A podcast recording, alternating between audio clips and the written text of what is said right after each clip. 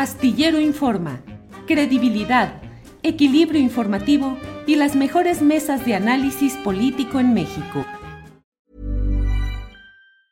Ryan Reynolds here from Mint Mobile. With the price of just about everything going up during inflation, we thought we'd bring our prices down. So to help us, we brought in a reverse auctioneer, which is apparently a thing. Mint Mobile unlimited premium wireless. Ready to get 30, 30, bit to get 30, bit to get 20, 20, 20, bit to get 20, 20, bit to get 15, 15, 15, 15 just 15 bucks a month. So, Give it a try at mintmobile.com/switch. slash $45 up front for 3 months plus taxes and fees. Promo rate for new customers for limited time. Unlimited more than 40 gigabytes per month slows. Full terms at mintmobile.com. I'm Sandra, and I'm just the professional your small business was looking for. But you didn't hire me because you didn't use LinkedIn jobs. LinkedIn has professionals you can't find anywhere else, including those who aren't actively looking for a new job but might be open to the perfect role, like me. In a given month, over 70% of LinkedIn users don't visit other leading job sites. So if you're not looking on LinkedIn, you'll miss out on great candidates like Sandra. Start hiring professionals like a professional. Post your free job on linkedin.com/people slash people today. La una de la tarde, la una de la tarde en punto y ya estamos aquí en Astillero Informa. Muchas gracias por acompañarnos en este esfuerzo de información, de análisis, de comentarios sobre las cosas más relevantes de nuestro país y del extranjero. Hoy tenemos información relacionada con la visita tan importante del presidente de México a la capital de Estados Unidos para reunirse con el presidente de esa nación, Joe Biden, y con el primer ministro de Canadá. Una agenda diplomática con temas delicados, muy importante y muy relevante, de la cual hoy tenemos información con mi compañera Adriana Buentello, a quien saludo como siempre con gran gusto. Adriana, buenas tardes. ¿Cómo estás, Julio? Muy buenas tardes. Me da mucho gusto saludarte a ti y a todos los que ya están conectados eh, por acá. Eh, también ya veo que hay mucho entusiasmo por la entrevista Sí. que vamos a tener con el doctor Lorenzo Meyer, así que no se vayan porque pronto ya, ya estará con nosotros. Eh, Julio, comentar que ya en Estados Unidos ya está, eh, pues el presidente llegó ayer por la noche, pero eh, fíjate que lo que ha trascendido y hemos visto también ya en las redes sociales pues son eh, estos videos, estas imágenes de cómo los mexicanos, nuestros paisanos allá en Estados Unidos han recibido al presidente eh, López Obrador, le cantaron cielito, eh, cielito lindo y estuvo, pues había mucho, mucho vitoreo, pero en medio también de fuertes dispositivos de seguridad, eh, Julio. Em, estos, estos videos que estamos compartiendo nos los, nos los proporcionó Arnoldo Borja, quien es fundador de Mexicanos Sin Fronteras.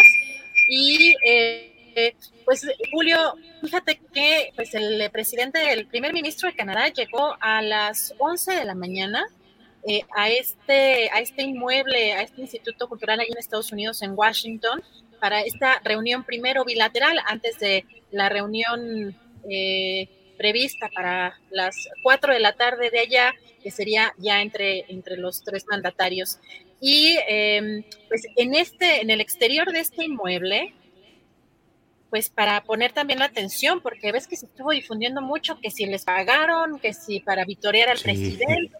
Bueno, vamos a ver estos videos, ya la, la- el, el auditorio, la audiencia eh, juzgará, pero fíjate cómo le gritan al, al presidente López Obrador previo a la llegada de eh, Justin Trudeau a esta primera reunión bilateral. Vamos, vamos a ver.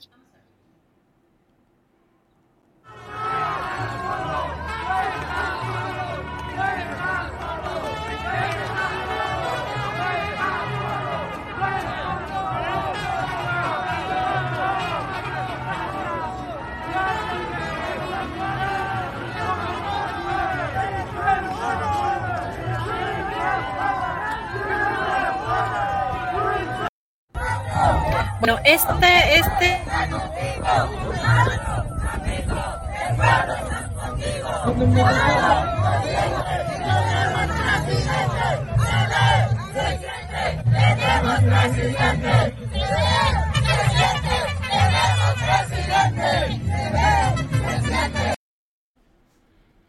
Pues sí. Este es uno de los de los videos. Fíjate, ya tenemos una entrevista. Vamos a, a platicar. Bueno, vas a platicar con Arnoldo Borja. Y yo Sí. regreso en un ratito más. Ya eh, tenemos también listísimo en unos minutos más al doctor Lorenzo Meyer, Julio. Pero para ver Sí. qué está sucediendo acá en Estados Unidos.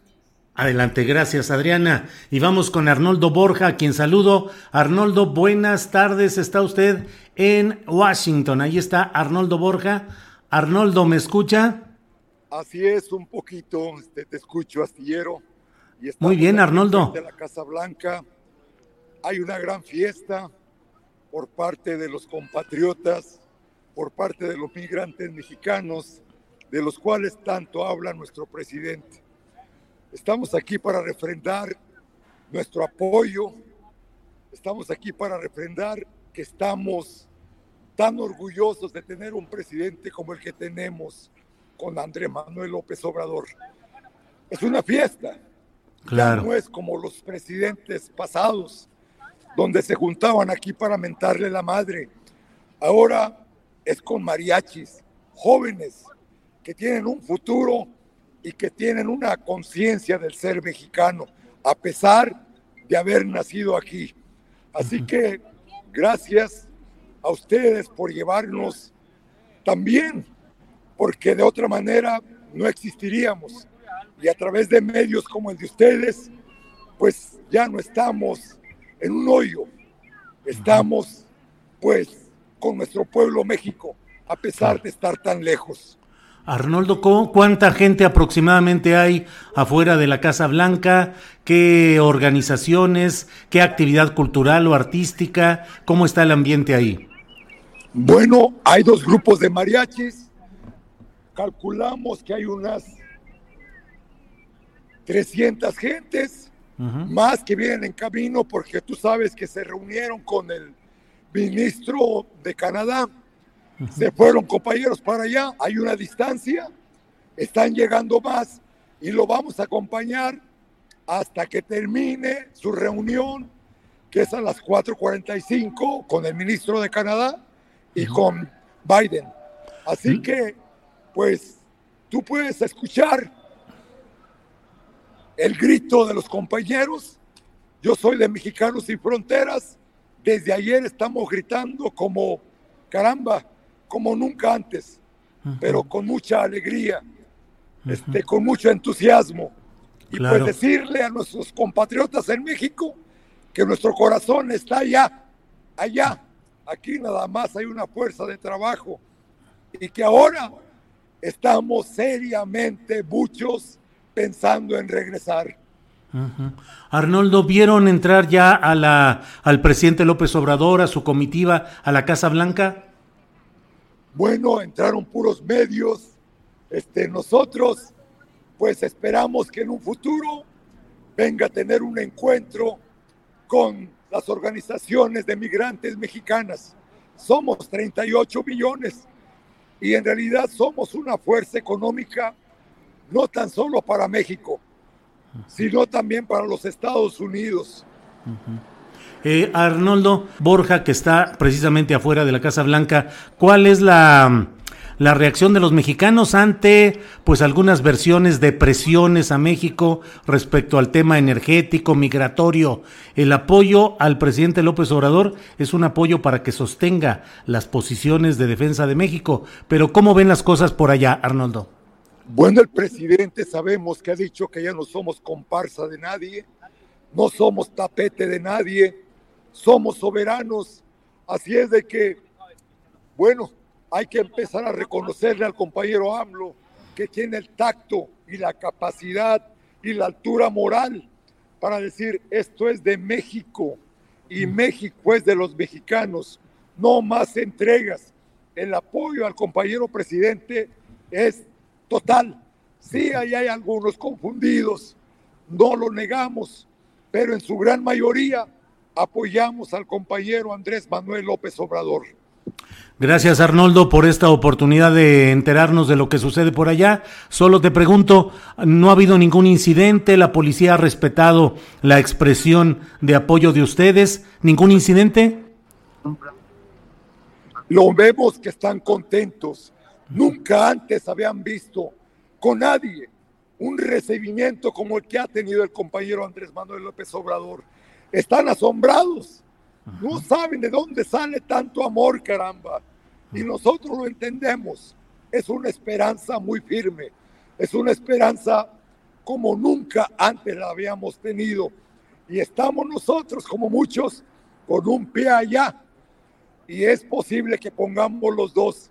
El compañero Andrés Manuel es una esperanza. Ah, y no tan solo, y no tan solo para México, para toda Latinoamérica. Así es de que tenemos hermanos salvadoreños, hondureños, guatemaltecos, que también quieren tener un presidente como el que tenemos nosotros. Bien, pues Arnoldo Borja, muchas gracias por esta oportunidad de platicar hasta allá y seguiremos atentos a lo que suceda con esta visita del presidente de México. Así es que muchas gracias, Arnoldo. hasta luego. Amor con amor se paga. gracias. Hasta allá. Hasta luego. Gracias. Ha sido Arnoldo Borja quien nos ha dado esta información y nos ha enviado videos que son los que estamos compartiendo con ustedes, los que ha presentado Adriana Buentello. Y bueno, pues es eh, información de lo que sucede en Washington en este día tan especial. Bueno, también es muy especial hoy, este jueves, nuestra programación de este jueves 18 de noviembre, porque tenemos la oportunidad de escuchar las palabras, el análisis, del doctor Lorenzo Meyer, historiador, columnista, analista político. Lorenzo, buenas tardes. Buenas tardes, Julio.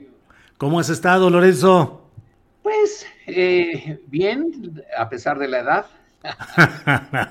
no digas. Eh, Lorenzo, ¿escuchaste al compañero que nos dio una transmisión desde la Casa Blanca? ¿Qué opinas de este fenómeno del apoyo de mexicanos eh, que no es nuevo en realidad. Las visitas de Andrés Manuel López Obrador en otras candidaturas y en otras ocasiones siempre ha sido bien recibida por mexicanos que lo asumen como un hombre que lucha contra muchos de los vicios.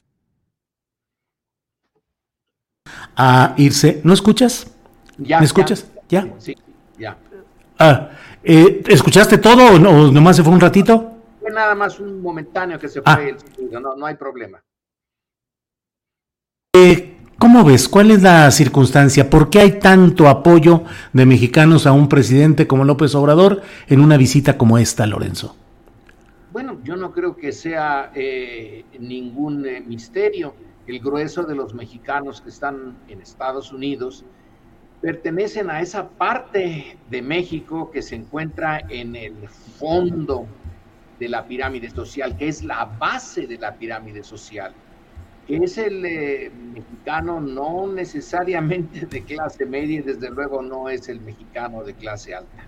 Si se fueron allá como trabajadores es porque las circunstancias así los impulsaron y pertenecen al grupo social que en México y fuera de México, pues es la base del observadorismo, así que es una base natural.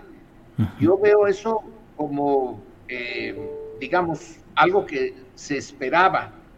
En otras eh, capas sociales la cosa es diferente, pero no están eh, en Washington o no están dispuestos a ir a una manifestación en Washington. Estos son autoseleccionados y están pues dando expresión a algo que también pasa en México. ¿Cuál es el apoyo que tiene eh, Andrés Manuel según las últimas encuestas, Julio? Pues es eh, más de la mitad de, los encuestados, ¿no es así? 60 y tantos por ciento de los encuestados. Bueno, pues estos pertenecen, estos eh, ciudadanos pertenecen a esa parte de la sociedad mexicana que se identifica con la necesidad de un cambio eh, de, reglas del juego en México en favor de los grupos que tradicional, históricamente, han sido eh, más víctimas que eh, favorecidos por la estructura de poder. Sí, Lorenzo, ¿qué, ¿cuál es el momento que estamos viviendo actualmente con mucha convulsión declarativa y operativa en temas como el forcejeo con el Instituto Nacional Electoral, la incertidumbre respecto al ejercicio de revocación de mandato o no, eh, algunos, algunas expresiones de segmentos del poder clerical, el eh, cardenal emérito o arzobispo emérito Em, Juan Sandoval bendiciendo al dirigente de Frena en su lucha contra el comunismo. Em, en el Poder Judicial Federal mm, no continúa el ministro Saldívar, que era la esperanza para aplicar muy bien la reforma judicial, según decía el propio presidente López Obrador. Eh, ¿Son turbulencias declarativas, operativas? ¿Qué momento estamos viviendo, Lorenzo? son turbulencias eh, además de declarativas, operativas. Es obvio que en un intento, un intento, no, no sé hasta dónde llegue, yo creo que no sabemos ni tú ni yo hasta dónde va a llegar en la realidad el intento de cambiar las reglas centrales del régimen. Se le llama cambio de régimen. Bueno, vamos a ponerle cambio de reglas, de, de algunas reglas del juego político eh, del régimen. Y claro que tiene oposición, no se podía esperar de otra manera. Cuando alguien, y es frecuente oírlo en los medios de comunicación, hay, eh, se ahondan las divisiones, hay una eh, división que fomenta eh, desde la presidencia Andrés Manuel López Obrador, etcétera. Esa división tiene una base real y es muy vieja si tú le echas un vistazo a la vida política de México en el siglo XIX, sobre todo en su primera parte, encontrarás esto eh, de una manera más clara. La diferencia es que en el siglo XIX, el choque de estos eh, Méxicos, eh, yo vería en el siglo XIX tres Méxicos. Uno, el de las élites, otro, el de los reformistas, las contraélites, básicamente los liberales. Y un tercero que era eh, indiferente, estaba tan eh, lejos de, la idea de nación de, de, México como una estructura política eh, que pudiera funcionar, que se mantenía al margen. Entonces, el choque era entre los dos primeros Méxicos. Y se resolvió a base de sangre y fuego. Y no una vez, varias. El siglo XIX es un siglo de... Eh, la guerra de independencia, alguien dice que no se le debe de llamar una guerra civil. Yo creo que es una combinación. Es guerra civil porque básicamente las fuerzas que defendían el orden establecido en contra de los insurgentes, pues eran mexicanos. Claro, había fuerzas españolas, pero eran minoría aunque ahí estaban eh, las dirigencias. Pero ya después de 1821 el conflicto siguió, eh, prueba de que estaba arraigado en México en una forma durísima. El eh, proyecto de nación era incompatible entre unos y otros. Los Sandoval Íñiguez de un lado, eh, y los liberales, sobre todo los puros, del otro lado. Y se resolvió a base de sangre y fuego. La diferencia ahora es que siguen las mismas eh, confrontaciones, pero hasta ahorita, afortunadamente, no ha habido eh, la ruptura violenta. La violencia es en el discurso político, es muy violento pero bueno, eh, preferible que pongan toda la violencia que se les dé la gana en el discurso mientras no ascienda a un plano eh, distinto que ya lo hemos experimentado y que ha tenido un costo muy alto para los Méxicos en lucha y para ese otro México que se mantiene un tanto a la expectativa, indiferente. También a él le costó mucho en sangre y en injusticias y en violencia. Hoy lo que estamos viendo que en la Corte le niega al eh, presidente de la Corte prolongar su mandato, que el INE, que vaya historia la que tiene el INE. Es una historia muy contradictoria. Por un lado, sí, lentamente sirvió para que las elecciones finalmente sean creíbles. Mm, no del todo, pero eh, básicamente eh, creíbles. Pero su nacimiento, que ese nacimiento marca y no es fácil quitárselo. El nacimiento no era para hacer las elecciones eh, realmente libres, sino para que el proceso electoral no llegara a cambiar el régimen. Eh, por eso, por, cuando eh, los consejeros son, digamos, monopolizados por el PAN y por el PRI y dejan al entonces PRD, que es otro muy distinto del de ahora, pues estaban los dados cargados. El INE nació con los dados cargados.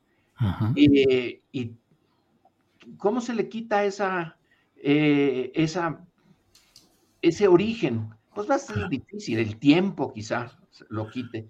Entonces, están dándose eh, duro y en el, en el propio poder judicial, el ministro presidente de la Suprema Corte dice, sí, sí se puede hacer la eh, consulta sobre la revocación del mandato con los recursos que tienen. Supongo que otros miembros de la Suprema Corte han de decir, no, no, no, se necesitan más.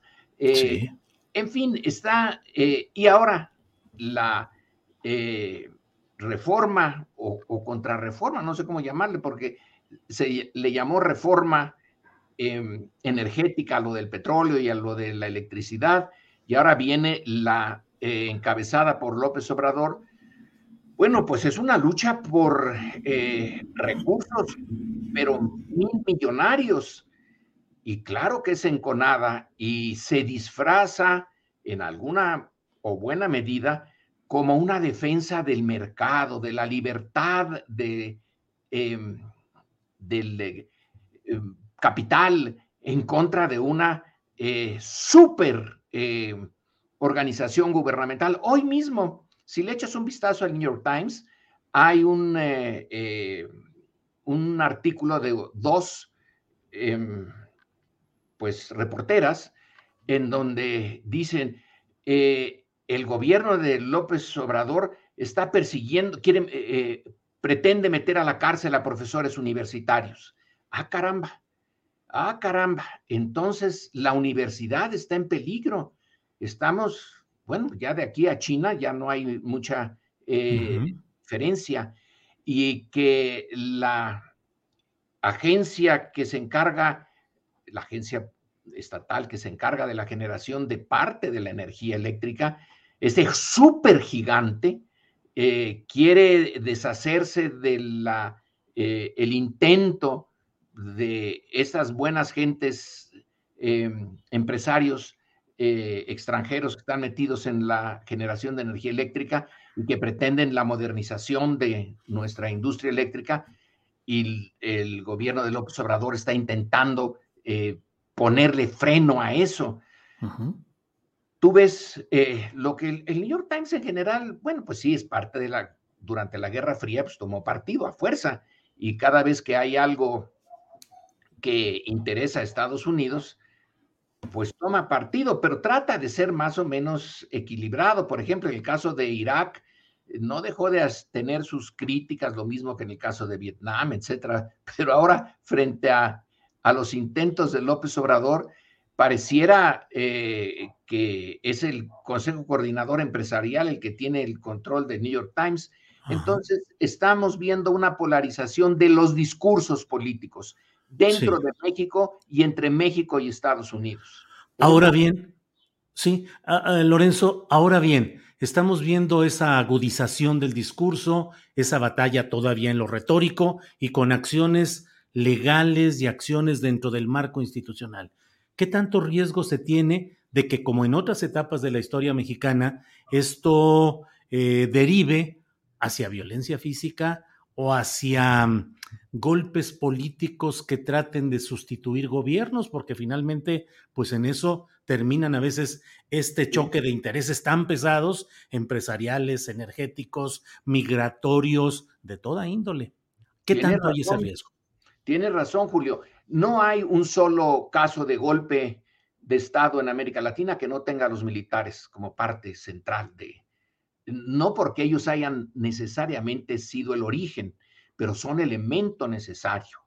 Eh, piénsalo en, bueno, tenemos el caso, desde luego, de Chile, lo de la dictadura argentina, lo del eh, Brasil, pero también en Centroamérica. Eh, Paraguay. Pues en, Honduras, bueno, en una buena cantidad de ejemplos. Yo no veo en el caso del ejército mexicano una disposición a salirse del marco legal y tomar partido en esta disputa entre izquierda y derecha que se hace en el plano de lo civil. Yo los veo muy, eh, muy institucionales, como se institucionalizaron una vez que la revolución terminó y como el régimen era de derecha, pues se hicieron de derecha, pues ahí está, se les pide que en el 2 de octubre del 68 vayan y disparen contra estudiantes desarmados y disparan. Eh, no, no hubo ningún, ningún problema. Se les pide eh, en los años 70 que vayan a Guerrero y que eh, con gentes como Acosta Chaparro y se pacifiquen al, Estado por esa vía, pues lo obedecen. Pero el, eh, eh, el régimen está cambiando y ellos eh, no veo que vayan a modificar esta obediencia que le tienen al marco en el que están metidos institucionalmente. No veo que les convenga tampoco. Porque imagínate, una medida de fuerza que llegue a eso, ¿resolvería los problemas de México? ¿Qué problema podría resolver? Eh, ¿El problema social lo resolvería así? ¿El problema económico? Eh, ¿Se echarían más em, tareas encima de las que les conviene? Les conviene seguir, por ejemplo, haciendo el aeropuerto, que es eh, parte de la apuesta estratégica del presidente López Obrador, el darles una mayor presencia y una mayor participación, que se entretengan en otras cosas y mantengan lealtad hacia el actual gobierno, Lorenzo? Eh, lo pones demasiado, digamos, demasiado brutal. Yo bueno, está bien, yo creo que esa es una de las consideraciones, pero hay otra. Tú dime si en la burocracia federal hay algo más eh, bien organizado y capaz de cumplir órdenes que el ejército y la armada. No, la Secretaría eh, de Comunicaciones, eh, la Secretaría de Educación, ¿cuál? ¿De qué fuerza dispone? Ponle, piensa de cualquiera. No hay realmente un servicio civil de carrera en México bien organizado, salvo el de las Fuerzas Armadas. Y las Fuerzas Armadas, en otras circunstancias, casi en todas, ¿no? Eh, Estados Unidos, en cualquier país europeo, asiático, africano, ponle, están ahí en buena medida para hacerle frente a otras Fuerzas Armadas de otro país, al menos potencialmente. En el caso de México, ¿cuál es el enemigo eh, armado de otro país al que el ejército mexicano deba de estar listo para hacerle frente. ¿A cuál? Pero Lorenzo, ¿ayuda a la salud democrática darle tanto poder a los militares en un país como México? ¿Es darle poder o darles tareas? Yo creo que eh, poder. ¿Quién decidió eso? ¿Quién pues decidió que el, ejército dijo al presidente, oiga, quiero hacer el aeropuerto? ¿Me lo da? Eh, así como Slim lo hacía con eh, el aeropuerto de Texcoco.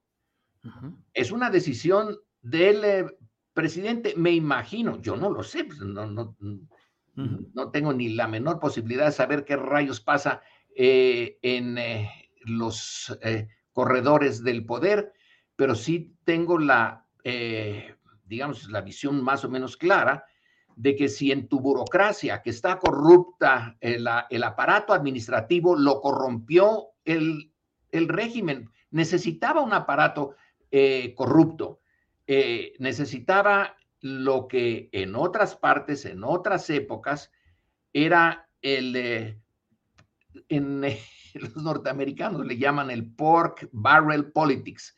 O sea, eh, yo te, te, doy a ti el, eh, la tarea de, bueno, la basura en tal eh, condado, pues porque eres de mi partido y si te, te lo pago y yo te doy a ti el control de la policía porque eres eh, em, de origen irlandés, estás en, Nueva York y nosotros hacemos aquí nuestra mafia.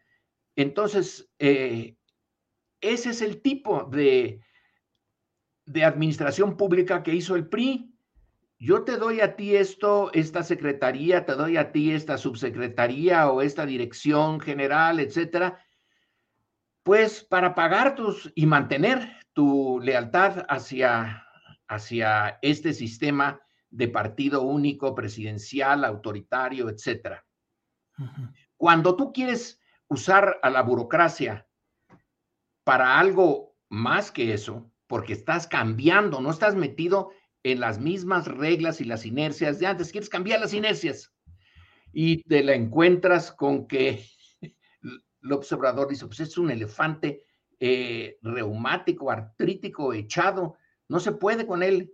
¿Con qué parte del elefante puedes eh, contar mejor? Pues, pues sí. Con, esa, porque es una el ejército, los ejércitos son en primer lugar burocracias. Eh, y están, pues como toda burocracia, para servirse en primer lugar a ellos mismos. Que no, Ese es el, ese es el riesgo, ¿no, Lorenzo? El que tanto privilegio, tanto negocio, administración de bienes civiles, los ingresos del aeropuerto, ingresos de otros negocios, eso es irse empoderando y, yo no sé tú qué piensas, pero podríamos ver próximamente candidatos con licencia militar a cargos eh, públicos, a cargos de representación popular en las próximas elecciones. Pues ya los vimos, eh, Julio. ¿Cuántos generales... Eh, que pidieron licencia, yo conozco uno, ¿eh? eh pidió licencia y lo eligieron por un distrito de un estado, ya no sigo, ya no digo más qué estado es, porque tampoco me llevo muy bien, me llevaba por lo menos muy bien con él, pero me dijo un día que los del PRI llegaron, le dijeron, bueno, hacer campaña, dijo, yo hacer campaña, a mí me eligen por ese distrito y si no me eligen por ese distrito, eh, díganselo a mi general secretario, que, pues tengo eh, yo que hacer campaña y que está eh, pendiente de que el éxito de mi campaña, el que yo sea elegido. Y no volvió a, no hizo campaña, no hizo nada, lo eligieron por ese distrito, etcétera. Así que no es nada nuevo. ¿Cuántos gobernadores fueron militares? Hermenegildo Cuenca Díaz, por ejemplo, que fue candidato a gobernador por Baja California. En Guerrero, ¿te acuerdas el, eh, el desastre, iba a decir otra palabra, que hubo en Guerrero y que en parte por eso salieron Genaro Vázquez eh, eh, y, este, ay, Genaro Vázquez. Y Lucio, Cabañas. ¿Quién era el gobernador? Un general. Entonces, cuando el levantamiento zapatista, ¿quién era el general que capturaron los zapatistas? Claro, claro. Entonces son muchos. Eh, así que no sería nada nuevo. Espero que al contrario, que no se presenten, que esté en su interés, en su interés, además del, de que dicen que están comprometidos con el interés nacional, el interés de su corporación. La última vez que el ejército realmente se metió a tener el poder, ¿qué le pasó? Eh, se destruyó. El ejército huertista tomó el poder, puso gobernadores militares, militarizó el gabinete. Todo era militar, todo era militar. Y para abajo, el, precio fue enorme. Es uno de los pocos ejércitos que fue disuelto y, no volvió. Claro. Doctor eh, Lorenzo Meyer, en las circunstancias que estamos viviendo, ¿crees que es tiempo, como en otros países, de convocar a un acuerdo nacional entre partes que puedan llegar a diseñar políticas de Estado, eh, obviamente bajo el consenso de las fuerzas participantes, o ya nos llevó el tren con que ya todo va rumbo a las elecciones y todo es polarizar y concentrar poder rumbo a esa, ese momento definitorio de 2024? No lo sé. Eh, el sistema se, que creó el PRI y que siguió el PAN le dio muchos recursos eh, económicos a un grupo muy pequeño. Eh, ¿Estarían dispuestos al consenso? A veces me da la impresión de que el empresario más rico de México, que es Slim, es el que tiene la capacidad de ver así a largo plazo y decir, bueno, pues si ahora pierdo el aeropuerto de eh, Texcoco, pues eh, tengo mi cachito del tren Maya y López Obrador se va en el 24, eh, sí, en el 24, y mi fortuna sigue aquí. Y en el largo plazo conviene un sistema en donde haya, sea menos brutal donde haya más equidad, pero luego me da la impresión de que hay otros abajo de Slim que no, no, eh, hay un, un libro, aquí lo tengo eh, detrás de mí, un libro de, un profesor de la Universidad de Nueva York, en donde señala que se llama eh, algo así como la mentalidad de la derecha. Y uno de sus puntos centrales está pensando en Estados Unidos, ¿eh? es en la derecha norteamericana. Y uno de sus puntos, eh, su hipótesis, parte de su hipótesis, es que las minorías, cuando que han disfrutado eh, bastante de su privilegio como minorías, ven surgir y empoderarse, vamos a usar ese término que no acabo de eh, gustarme, pero empoderarse eh, por cambios políticos no les gusta, independientemente de si tiene efectos económicos o no. Puede ser neutralmente, puede ser que no les quite nada, pero el ver que alguien que estaba abajo sube es una manera de pérdida relativa de estatus social y no les gusta. Eh, están más contentos con una sociedad muy dividida en clases, donde ellos estén hasta arriba y cualquier cosa que les quieran modificar, se enojan muchísimo. Entonces, el consenso sería que las clases que históricamente han perdido o han estado perdiendo porque están hasta abajo de la estructura social, suban y los otros acepten, porque no es, no, no, no es que yo te doy esto y tú me das esto, está tan desbalanceado que en el balance alguien tiene que tener una ganancia neta y alguien tiene que tener una pérdida neta. Ahora, para que haya el consenso, el que tiene la pérdida neta debe de tener conciencia que en el largo plazo le conviene, porque la estabilidad de una estructura eh, multiclasista y donde eh, las diferencias entre clases y entre regiones son tan grandes, no está asegurada su viabilidad en el largo plazo. Si tú quieres asegurarla, bueno, pues algo tienes que, eh, dar, es, es, Lampedusa, es el gato pardo. Hay que cambiar para seguir en el mismo lugar. Claro. Sí, eh, Lorenzo, estamos ya en la parte final de la entrevista, el tiempo se va como agua, pero ha sido muy interesante poder hablar contigo y revisar este momento político. Cierro solo a reserva de lo que tú desees agregar, pero solamente preguntándote, la oposición, ¿por qué no tiene la visión adecuada para colocarse de una manera inteligente y eficaz ante el momento político que se está viviendo? carece de brújula? ¿Por qué no hay, teniendo tantos recursos y tanta experiencia en el manejo del poder, por qué no han logrado plantear algo que suene viable y eficaz en su favor en estos momentos, Lorenzo? Porque el poder que tuvieron y la experiencia que tuvieron es concentración del poder, sobre todo del poder económico. Eh, y la de largo plazo requiere que aceptes una pérdida de parte de ese poder.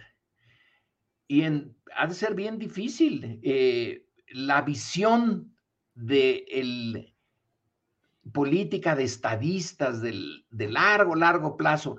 A mí por eso me cae bien Roosevelt y eh, sobre todo el eh, en un libro que se titula Traidor a su clase, porque lo consideraron a Roosevelt traidor. Él ah. venía, pues, ¿de dónde? De la élite, eh, vaya élite, la, la, de los Roosevelt norteamericana, y sin embargo, llevó a cabo políticas que favorecían a la clase trabajadora. Eh, y alguien dentro del grupo al que socialmente pertenecía Roosevelt lo llamó traidor a su clase. Bueno, se necesita ese tipo de estadistas y cuando aparecen caracoles son fantásticos.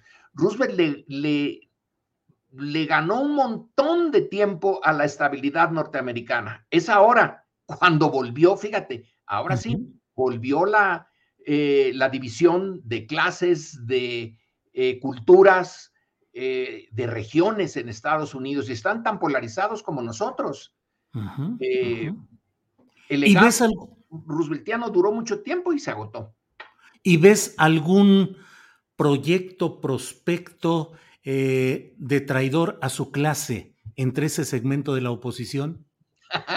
buena, buena pregunta. Y, yo no, pero yo no estoy viéndolo todo el tiempo. ¿Tú lo ves? No, no veo. Es que eso es lo que a mí me, me impresiona en el sentido de que no tengan la capacidad de plantear algo eficaz y que siguen peleándose entre ellos y planteando hipotéticas batallas eh, triunfadoras cuando creo que no logran resolver un programa, un proyecto que no deja de ser el que nos ofrecen volver al pasado terrible del que ellos han sido los culpables. Y me parece, digo, bueno, tanta experiencia del prismo, tanta habilidad también acomodaticia del PRI, del PAN, en fin, no sé, con Peña Nieto logra... El, PRI, el PRI ya, ya de, por ejemplo, el PRI de Peña Nieto y el PRI de, de Mid no son el PRI de los que se eh, metían en los años 20, 30, fíjate, en el cardenismo, el PRI del cardenismo. no se llamaba PRI, pero era el, el, PRM. El PNR y el PRM. El, el abuelo y el papá eh, del PRI. Pues eh, el cardenismo, don, don Lázaro era un garbanzo de alibra, pero tenía que llevarse a un montón de y oportunistas y eh, sin ideología ni nada, pero bueno, pues siguieron ahí. Entonces, ese PRI estaba metido en el corazón de México para explotarlo, ¿sí? Y para mantenerse ellos en, la posibilidad de, seguir medrando. Pero tú ves a Mir cuando le dijo a los priistas, háganme suyo, eh, esa frase se me hace fantástica. ¿Cómo lo vas a hacer tuyo si ya ni ellos eran ellos? Ahora sí, como dijo el poeta, yo ya no soy yo, ni mi casa es ya mi casa. Eh, ya, no, ya no están en, eh, ese, en ese contexto. Despegaron, viven la burbuja, siempre vivieron una burbuja, pero ahora sí, la burbuja se fue para arriba. Vaya, Lorenzo, pues muchas gracias por esta oportunidad de platicar y solo cierro ya preguntándote algo que estás viendo en series de Netflix o de los canales o en televisión o en película o qué estás leyendo en estos momentos.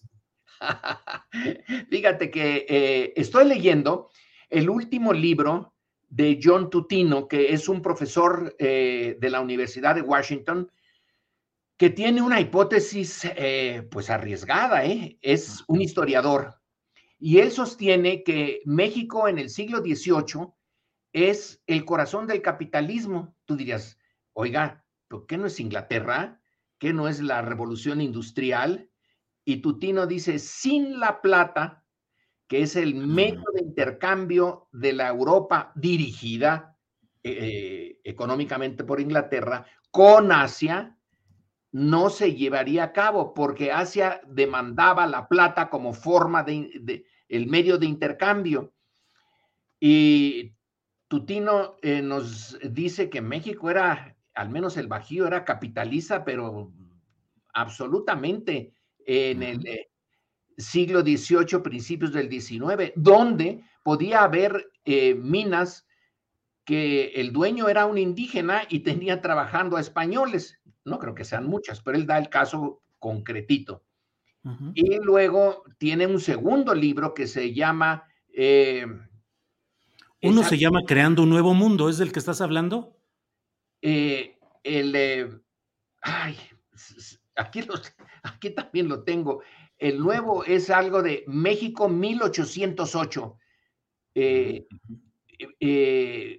y es, es el momento en que él explica por qué se vino abajo eh, el acuerdo eh, que había dado lugar a la eh, autoridad y al sistema colonial, que no era un sistema basado en la represión, claro que tenía represión, pues faltaba más, pero era un acuerdo entre los grupos, entre los mineros, los comerciantes y los pueblos de indios las repúblicas de indios. Y ese acuerdo se viene abajo cuando a los europeos se les ocurre pelearse de tal manera que dejan a España sin rey, llega Napoleón, y luego aquí, oigan, ¿y quién es el soberano? Es la disputa por la soberanía que no se pudo resolver y pácatelas. Eh, se viene abajo esto y durante mucho tiempo se quedó eh, sin resolver ese tema. Una sociedad ya lo vi. El libro se llama Ciudad de México 1808, Poder, Soberanía y Plata, en una etapa de la guerra y la revolución. Sí, ese. Ah, pues. Es buenísimo, este, Julio. Lo digo, aquí lo busqué en Google. Hipótesis que algunos pueden decir, oigan, ya se, este, se le zafó un tornillo a Tutino, pero si ves la bibliografía, es enorme su bibliografía. Muy bien. Pues, eh, doctor, de veras, muchas gracias por esta oportunidad de platicar con calma, con amplitud sobre temas que son muy relevantes. Te agradezco la oportunidad y seguiremos en contacto si estás de acuerdo. Pues a mí me dio eh, gusto, siempre me da gusto platicar contigo. Recuerdo la última vez que me dijiste que eh, quién era el entrevistado y quién hacía la entrevista porque te empecé yo a preguntar pues y ya me dijiste, no, no, no la mueles. Pues, exhibes mi ignorancia, Lorenzo. Usted, yo aquí me parapeto con las preguntas, pero no con las respuestas. Julio, hasta la siguiente, sí, si te apetece, pues. Sí, me apetece y a todos nos apetece. Muchas gracias. Buenas tardes. Igual, Lorenzo, que estés muy bien y muchas gracias. Hasta luego. Pues mire, ha sido una plática muy interesante, reposada, amplia sobre los temas políticos con el doctor Lorenzo Meyer, a quien le agradecemos mucho su amabilidad y su disposición para estar con nosotros. Bueno, vamos a seguir con nuestro programa y mire, ya está con nosotros Martín Faz. Él es consejero del Instituto Nacional Electoral. Martín, buenas tardes. Julio, qué gusto saludarte, qué gusto haber visto a Lorenzo, hombre, antes. Sí, sí, sí. Sí, muy interesante. Es un escucharlo.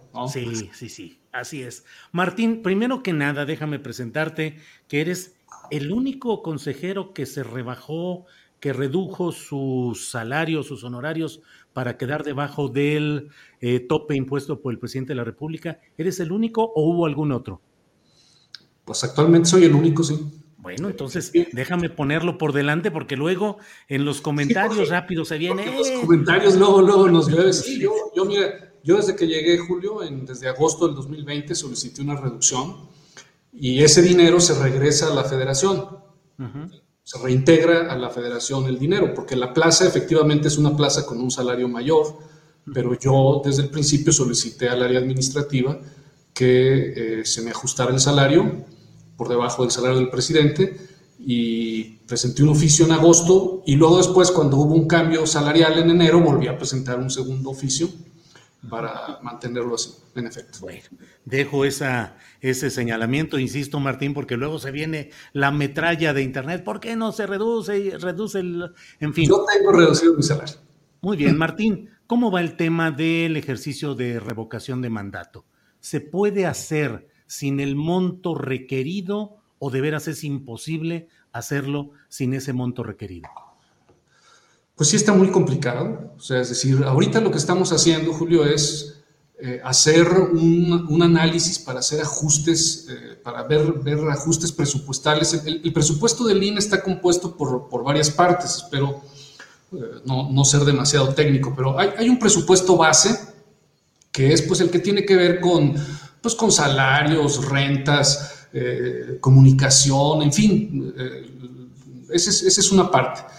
Luego hay otro que tiene que ver con proyectos eh, que, se realizan, ¿no? Por ejemplo, un, proyecto es las elecciones de las seis elecciones eh, estatales del próximo año, que no son siempre, pero, pero que pueden variar, ¿no? El próximo año son seis, entonces ahí está incluido, esa es otra parte del presupuesto. Y luego, después hay una parte del presupuesto que son las prerrogativas a los partidos políticos, que esas pues, vienen, vienen íntegras. Entonces, efectivamente, eh, por eso es que nosotros presupuestamos eh, la revocación de mandato y también la posibilidad de una consulta popular para, eh, porque eso no puede salir del, presupuesto base ni tampoco de los proyectos y por eso, porque incluso también con ocasión de la, de la consulta popular que se celebró el año pasado, que nosotros acudimos a la Corte, la Corte nos dijo, es que ustedes tienen que presupuestar los posibles proyectos de consultas populares, en ese caso, en este caso de revocación de mandato, y por eso fue que nosotros presupuestamos cuál sería el costo de esos ejercicios probables, de tal manera que en el presupuesto que nosotros solicitamos, teníamos, eh, eh solicitamos 3.830 millones para la revocación de mandato y 1.913 para la consulta popular, ante la posibilidad de que se realizaran ambos ejercicios, y, justo, pues precisamente, pues fue para, o sea, una cantidad muy similar es justo la que no nos dieron. Entonces, realmente, en los términos en los cuales quedó el, eh, presupuestalmente hablando, con el presupuesto base y con el presupuesto de proyectos, no podría realizarse la consulta. ¿Qué estamos realizando ahorita? Estamos haciendo un ejercicio de, de, reajuste para ver qué podríamos, eh, qué ahorros podrían generarse del presupuesto de proyectos y también del de base pero realmente eh, es muy complicado realizar la revocación de mandatos sin, eh, con lo que se nos otorgó. Martín, una de las críticas o los señalamientos que se hacen se refiere al hecho de que se vive un despilfarro, un lujo excesivo, una serie de gastos innecesarios en la operación cotidiana del Instituto Nacional Electoral. Tú que has llegado en esta etapa que yo a veces digo los neoconsejeros, un poco para diferenciarlos de quienes ya tenían largo tiempo ahí, este nuevo grupo de consejeros entre los cuales entraste tú y con las características que conozco en ti, eh, te pregunto, lo que has visto, ¿realmente hay un despilfarro, un lujo, gastos excesivos? ¿Se puede ahorrar de verdad o no es tanto ese hecho? Mira, seguramente algo se puede ahorrar. Habría que ver qué son despilfarros. Yo, por ejemplo, te podría decir, por ejemplo, a nosotros no nos pagan teléfono celular, por ejemplo, no hay un gasto en telefonía celular. Eh, son, son, son, gastos que uno, que uno saca directamente. Eh, yo no he visto un particular elemento de despilfarro. Eh, habría que señalarse como muy puntualmente a, qué se están refiriendo, pero mira, el presupuesto del INE, casi el 28%, bueno, no casi, más del 28% se va en la credencialización y en la, en la actualización del padrón electoral.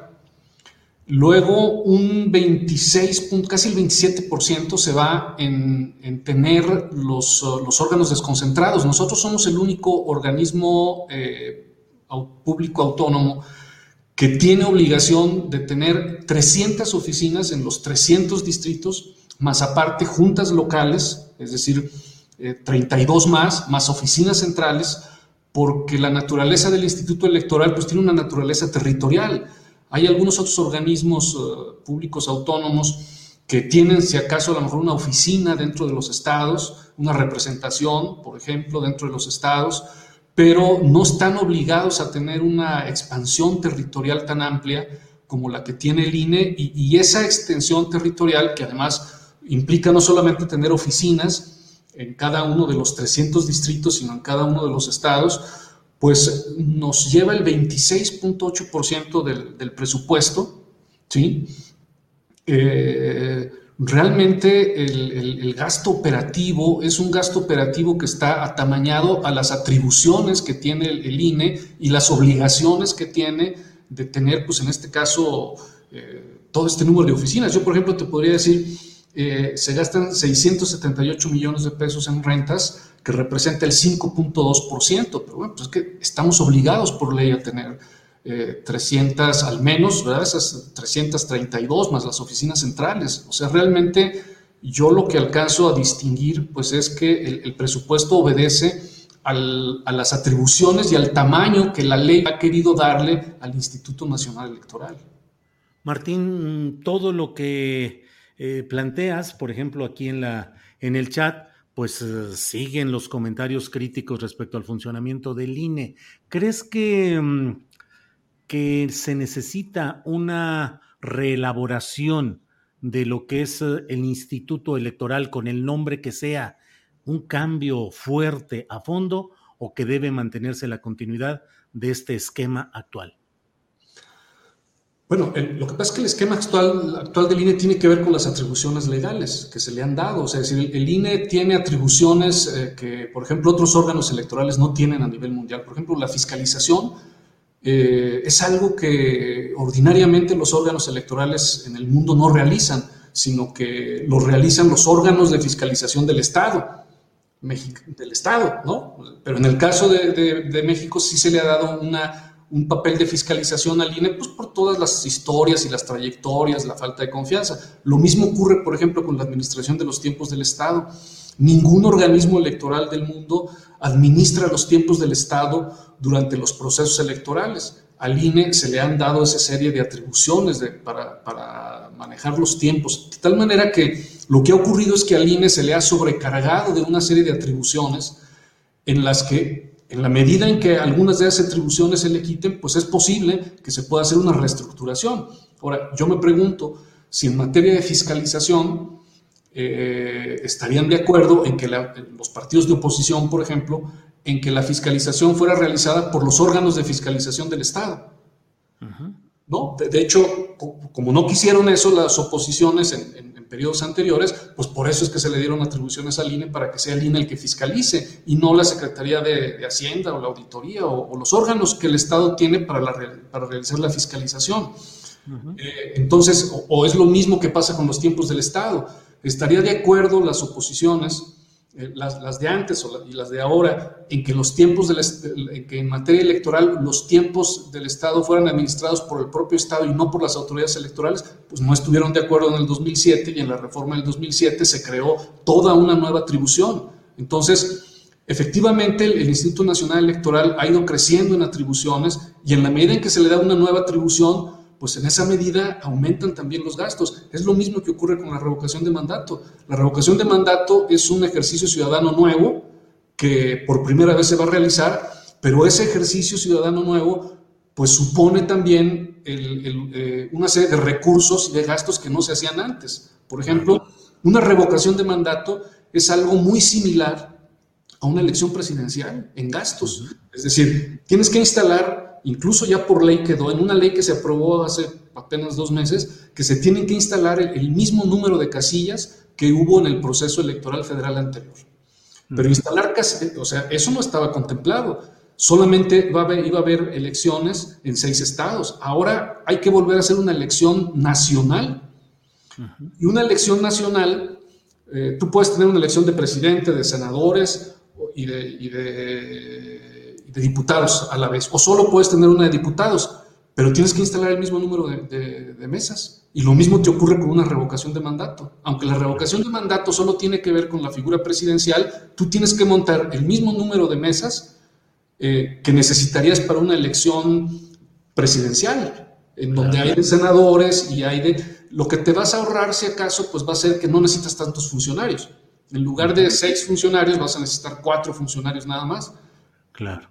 Entonces, es decir, proporcionalmente hablando, si bien hay una pequeñísima disminución, pero tú tienes que contratar el mismo número de supervisores electorales o de capacitadores electorales, aunque tengas menos funcionarios, tienes que, tienes que contratar a los mismos un poquito menos, porque en lugar de que tengan que conseguir seis más suplentes, ahora son, eh, son menos. Pero, pero igual hay que visitar eh, millones de, domicilios a los ciudadanos y hay que contratar a los capacitadores, hay que contratar a los supervisores electorales. Hay que, hay que poner las urnas, hay que mandar imprimir eh, las boletas, hay que poner el líquido, el líquido indeleble, hay que poner a funcionar los consejos distritales. Los consejos distritales están conformados por ciudadanos que reciben una, una, dieta, eh, igual los consejos locales, o sea, es decir, una revocación de mandato implica, en términos prácticos, una elección presidencial. Y además los efectos de una revocación de mandato en la vida política son tremendos. Imagínate que o sea, es decir, en ese sentido, por eso es que tampoco debemos o debiéramos de bajar los estándares de, eh, de, calidad, como por ejemplo que las mesas de funcionarios de casillas se elijan, por ejemplo, alguien diría, oigan, ¿por qué no van voluntarios? ¿No?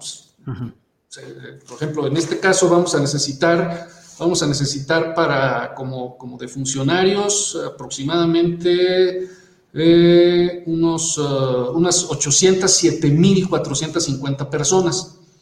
¿sí? Y vamos a tener que visitar a, y vamos a tener que visitar a 12 millones de, ciudadanos para tener esos, para tener esas 807.450 eh, funcionarios de casilla, a los que hay que pagarles una, una cierta cantidad, 500 pesos, algo, una cosa así que es lo que tradicionalmente se ha, pagado.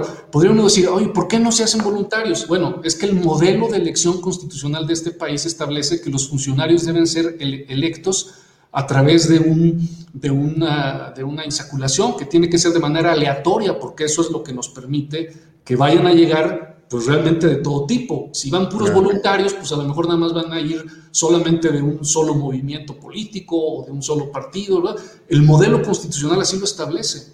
Y todo eso, pues son gastos. O sea, realmente es una atribución nueva que se le dio al, INE y es una atribución que tiene que contar con, una, con un soporte presupuestal que no existía antes. Entonces, muchos están diciendo es que eh, nada más va a haber seis elecciones, sí, pero la elección, la revocación de mandato es prácticamente en, en hechos operativos, es una elección presidencial. Martín, pues eh, muchas gracias por ayudarnos a tener más detalles de todo este proceso y eh, como siempre aprecio tu disposición para, para ayudarnos a entender lo que está sucediendo en este terreno de lo electoral. A reserva de lo que desees agregar, Martín. Como te digo, esto eh, lo que estamos haciendo ahorita, porque una cosa que creo que debe de quedar clara es que el INE está comprometido en la realización de la revocación de mandato. Y lo que está haciendo ahorita el INE es, bueno, vamos a hacer un, ajuste a lo que habíamos calculado que nos iba a costar la revocación de mandato, que estábamos hablando de 3.800 millones, así aproximadamente, dicho de manera general. Vamos a ver qué podemos bajarle a eso para que nos cueste menos la revocación de mandato. Vamos a ver cómo hacerlo, sin abandonar el modelo constitucional. Y vamos a ver qué podemos, qué, qué proyectos quizás podemos dejar de hacer para, para, para fondear y también qué podemos bajar del, del, presupuesto base. Pero hay cosas que, ni modo que cerremos las 300 oficinas, claro. las necesitamos abiertas para hacer la revocación de mandato. En eso estamos, estamos haciendo eso, ese análisis. Martín, como siempre, muchas gracias y seguiremos atentos a lo que continúe en este tema. Gracias, Martín Faz. saludarte, Julio. Hasta luego. Igual, hasta luego. Ha sido el consejero electoral, consejero del Instituto Nacional Electoral, Martín Faz, el único consejero que se bajó el sueldo desde que llegó. Y bueno, pues ahí están sus opiniones y detalles sobre este tema. Son las dos de la tarde con tres minutos, dos de la tarde con tres minutos, y ya es el momento de que entremos a la mesa sobre seguridad de este día y me da gusto saludar, como siempre, a nuestros compañeros. Eh, José Reveles, buenas tardes. Don José Reveles, tu micrófono, Pepe. Tu micrófono, tu micrófono. Ahí va ahorita ya en la magia de darle el clic ahí donde. Estaba yo hablando al vacío, perdón. Saludos. ¿Qué pasó, Pepe? Julio Víctor Guadalupe. Buenas Muchas gracias. Igualmente, Pepe. Guadalupe Correa Cabrera, buenas tardes. Muy buenas tardes, Julio. Buenas tardes, José. Buenas tardes, Víctor. Un placer estar con ustedes. Gracias. Víctor Ronquillo, buenas tardes. Hola, ¿cómo están? Pues la verdad de las cosas que muy contento de estar con ustedes. Les mando un saludo a, a los tres y obviamente al público que nos escucha. Estoy muy contento porque he decidido que hoy tenemos que festejar que tenemos más de un año, no sé cuánto tiempo, con esta mesa de seguridad, Julio. Pues y es un hecho importante porque al final de cuentas, a mí me parece que estas mesas, las otras mesas y bueno, todo el trabajo que aquí realizamos, este equipo de, pues de profesionales del periodismo, de académicos, es muy loable y obviamente me pone de muy buen humor que contemos con estos espacios que eh, de alguna manera nos permiten contar y, mirar de otra manera la perspectiva de la realidad nacional, Julio. Entonces, pues un abrazo para todos, festejemos, ¿no? Y, seamos felices.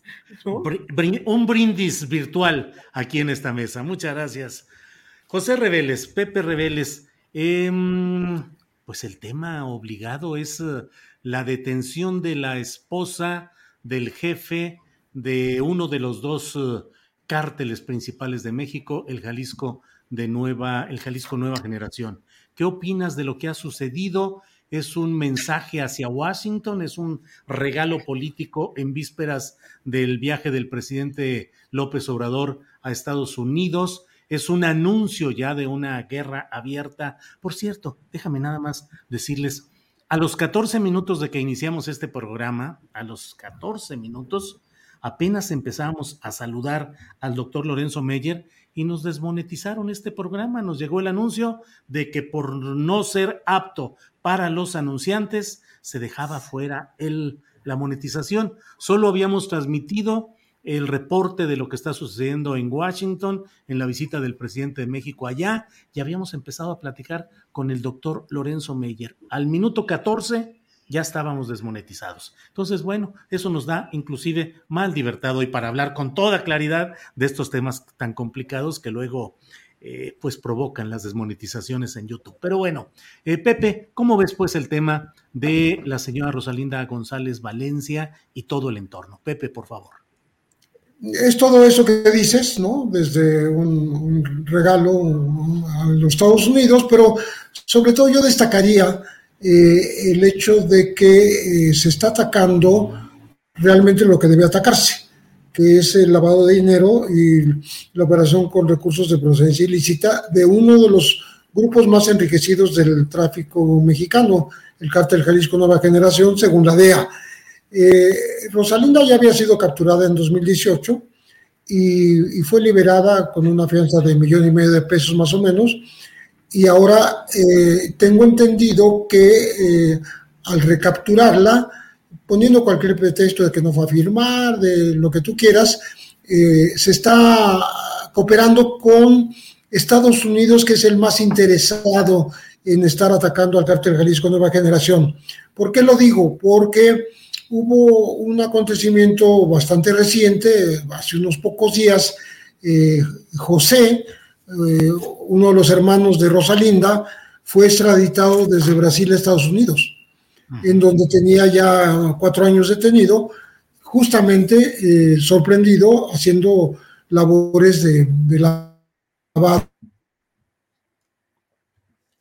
Se traba un poquito ahí, Pepe. De activos, así, de Uruguay, Gerardo, otro hermano, que a través de los papeles de, de de Panamá, los, los de eh, Fonseca, se descubrió que estaba invirtiendo en Punta del Este, estaba comprando propiedades, etcétera.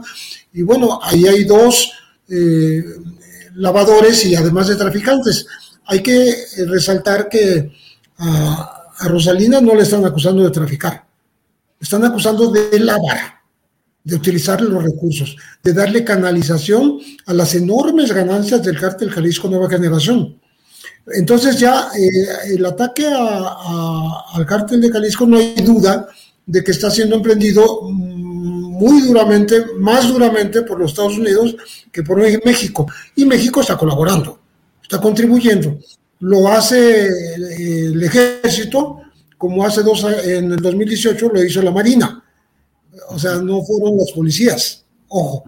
Y el, otro asunto es que varios hermanos más eh, están también en prisión, eh, pues esperando eh, uno llamado Arnulfo, otro ya, llamado Ulises Giovanni, ellos operaban desde Bolivia.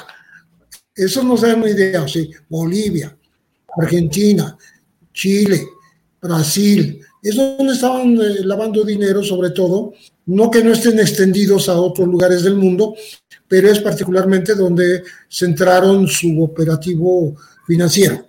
Y entonces creo que sí es muy importante esta detención, como lo fue el de su propia hija, su hija eh, Jessica Joana, está también detenida por lo mismo, por operar con recursos de procedencia ilícita, por lavar dinero, se les sentenció a dos años y medio.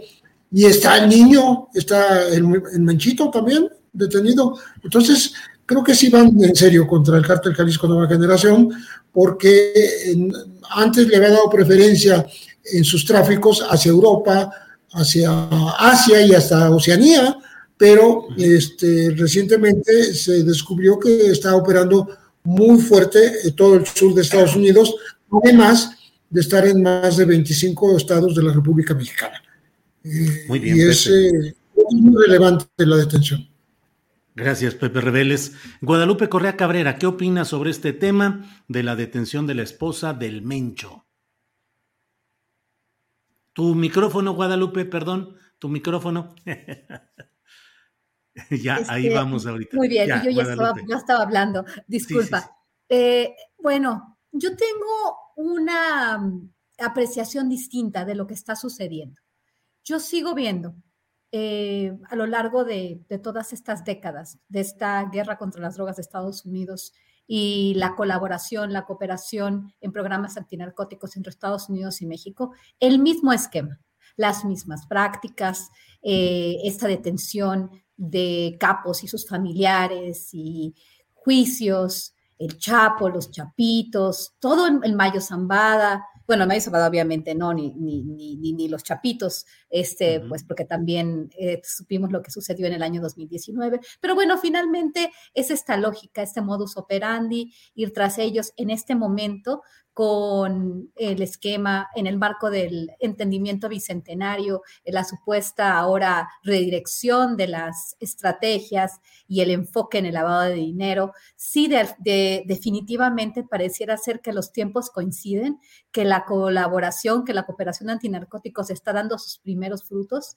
Eh, ¿Por qué? Porque ahora el enfoque sería en el lavado de dinero y estamos hablando, pero de lo mismo, ¿no? La esposa del gran capo del cartel Jalisco Nueva Generación, el cartel más peligroso de los hombres más buscados por la DEA, Rosalinda González Valencia, quien lavaba dinero para el cartel de su marido. De su marido, que hay que recordar que en el año 2020 se dijo mucho, ¿no? Que estaba este, recibiendo un tratamiento de diálisis, que se había construido un, eh, un hospital y que andaba al salto de mata entre los estados de Colima, Nayarit y Jalisco. Todo esto a mí me parece muy, muy espectacular. Me parece que estamos jugando un gran espectáculo, en primer lugar, porque al analizar el modus operandi, al analizar las estructuras probables del cártel Jalisco Nueva Generación y la vinculación de estos cárteles, grandes cárteles mexicanos, como el cártel de Sinaloa y el cártel Jalisco Nueva Generación, con eh, grupos como aquel que, los, aquellos que empiezan a surgir en, estos casos que se, siguen en Estados Unidos, como seguimiento 39, en el caso de, la, de, la, reciente detención de uno de los colaboradores de Genaro García Luna, eh, de, Reyes Arzate, ¿no?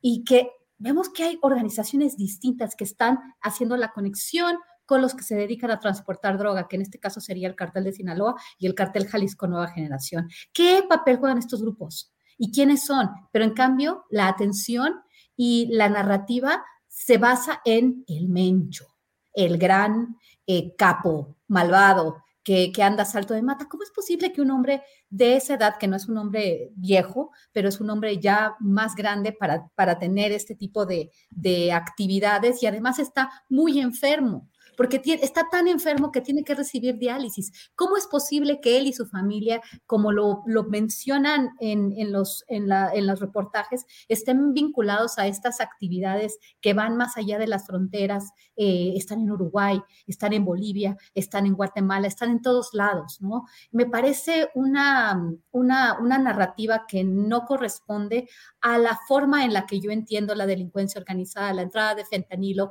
a los Estados Unidos fentanilo y otras drogas, que, y además la producción de las drogas que también se hace en los Estados Unidos. ¿Quién lo hace? El Mencho y la familia del Mencho. Estas historias ya son viejas, ¿no? Y ahorita, pues obviamente coincide con esta eh, visita de los tres amigos a la ciudad de Washington y pues al decir, vamos a continuar en, en esta, en esta lógica, este, enfocándonos en el lavado de dinero. ¿El lavado de dinero de quién y cómo? y quién es este grupo de seguimiento 39 y quiénes son realmente, cómo se está canalizando la droga a los Estados Unidos. ¿Por qué continuar con este tipo de estrategias y con este tipo de, perspectivas de ver quién es el cartel y la esposa y ahora que es una mujer, empiezan todos los medios a cubrir y a preguntarse por esta Rosalinda, ¿no? ¿Qué, ¿Cuál era su papel? Como lo fue también con, con, Emma Coronel. Ustedes saben cuántas veces he recibido eh, este, peticiones para, para entrevistas de medios internacionales para saber y hacer el perfil de Emma Coronel, las mujeres en el narcotráfico tráfico, las mujeres empresarias,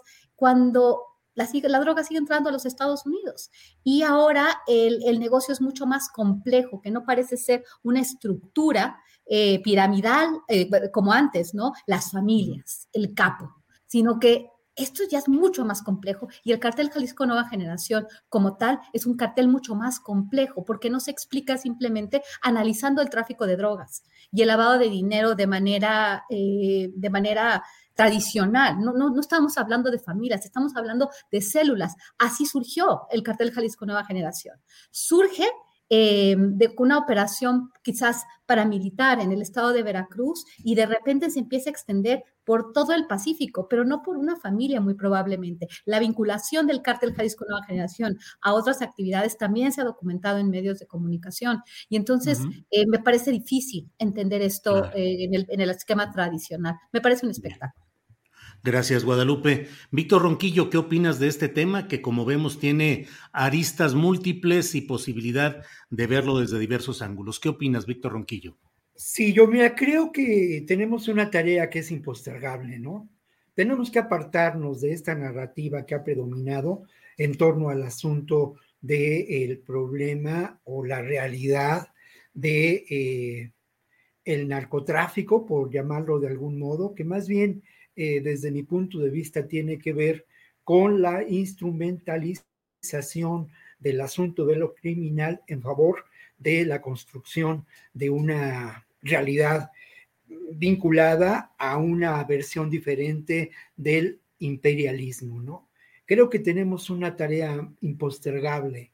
Lo que ocurrió, yendo a los hechos concretos, eh, a mí me recuerda mucho lo que pasaba cuando se llevaban a cabo reuniones entre Calderón y algunos de los presidentes de Estados Unidos o entre García Luna y, eh, representantes de las agencias. Había un afán por mostrar que se llevaba adelante, que se cumplía con la tarea como niños aplicados, ¿no? Esto creo que mm, a mí me lleva a pensar que no hay coincidencias y si es una coincidencia es una coincidencia que nos permite reflexionar en torno a la posible instrumentalización o el uso de lo que podemos considerar estas eh, organizaciones que desde la perspectiva de diferentes teóricos, entre ellos Guadalupe Correa y Osvaldo Zavala, ¿no? por mencionar a un par que conocemos muy bien, pues tiene que ver más con la realidad de una mm, nueva estrategia para mantener el control de los recursos naturales del territorio y de la expansión del proyecto económico geopolítico de Estados Unidos. ¿no? Entonces, eh, esta realidad y este hecho que de alguna manera se da en el entorno de esta reunión entre los tres presidentes, a mí me lleva a preguntarme con toda seriedad si el discurso de la construcción de la paz del actual gobierno, al cual, sobre el cual he reflexionado yo en distintas ocasiones en este, en este espacio, va más allá de lo que podemos considerar la guerra del narco. Si ese discurso de alguna manera representa acciones diferentes, acciones distintas, que son significativas en términos de la política social, o lamentablemente sigue privando este ánimo de eh, pues la securitización, la instrumentalización de estos grupos criminales y sigue eh, siendo determinante lo que de alguna manera en los años noventas fue establecido como un proyecto político, yo digo en los sótanos del Pentágono y me refiero a este complejo que aquí hemos referido, ¿no? Vinculado a lo militar, vinculado a lo político, vinculado a lo industrial y que representa muchos de los intereses del, eh, de la hegemonía estadounidense, ¿no? Este proyecto pues tiene que ver sin duda con una estrategia muy clara por parte de, eh, del gobierno de Estados Unidos de mantener la hegemonía. Trump era un tipo que lo decía de manera descarnada y, y vociferante, ¿no? Pero creo que eh, lo que encontramos en el actual gobierno de Estados Unidos, pues es una versión distinta, eh, pero que al final de cuentas nos lleva a plantearnos esta realidad. Sí quiero destacar que el actual gobierno mexicano, por lo menos a un nivel de discurso, a un nivel de acción en la política social, se ha, ha opuesto a, esta, a estas, se ha opuesto a estas directrices, ¿no? Y tan se ha opuesto a estas directrices que buena parte de la agenda que hoy se discute, que está por discutirse eh, en unos minutos, pues está determinada en buena medida por la posición de lo que a mí sí me parece un gobierno progresista en muchos ámbitos con el protagonismo central de Andrés Manuel López. Millions of people have lost weight with personalized plans from Noom, like Evan, who can't stand salads and still lost 50 pounds. Salads generally for most people are the easy button, right? For me, that wasn't an option. I never really was a salad guy. That's just not who I am. But Noom worked for me. Get your personalized plan today at Noom.com. Real Noom user compensated to provide their story. In four weeks, the typical Noom user can expect to lose one to two pounds per week. Individual results may vary. I'm Sandra, and I'm just the professional your small business was looking for. But you didn't hire me because you didn't use LinkedIn jobs. LinkedIn has professionals you can't find anywhere else, including those who aren't actively looking for a new job but might be open to the perfect role, like me.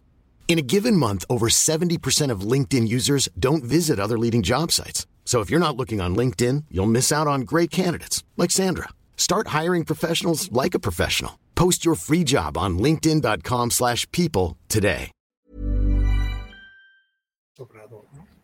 Bien. Gracias, Víctor. Eh, Pepe Reveles, yo me quedo un poco, pues no sé si confuso, pero escucho las opiniones de todos ustedes y me pregunto también, bueno, ¿qué sucede? Eh, ¿Estaremos en presencia de un montaje, de, un, de una operación mediática, como en otras ocasiones, para vender humo y para ponernos el enemigo inmediato que sería el cártel Jalisco, con un trato diferenciado respecto al cártel de Sinaloa, es decir, en Zapopan sí detienen a la esposa, pero en Culiacán no detienen al hijo de los jefes de estos cárteles.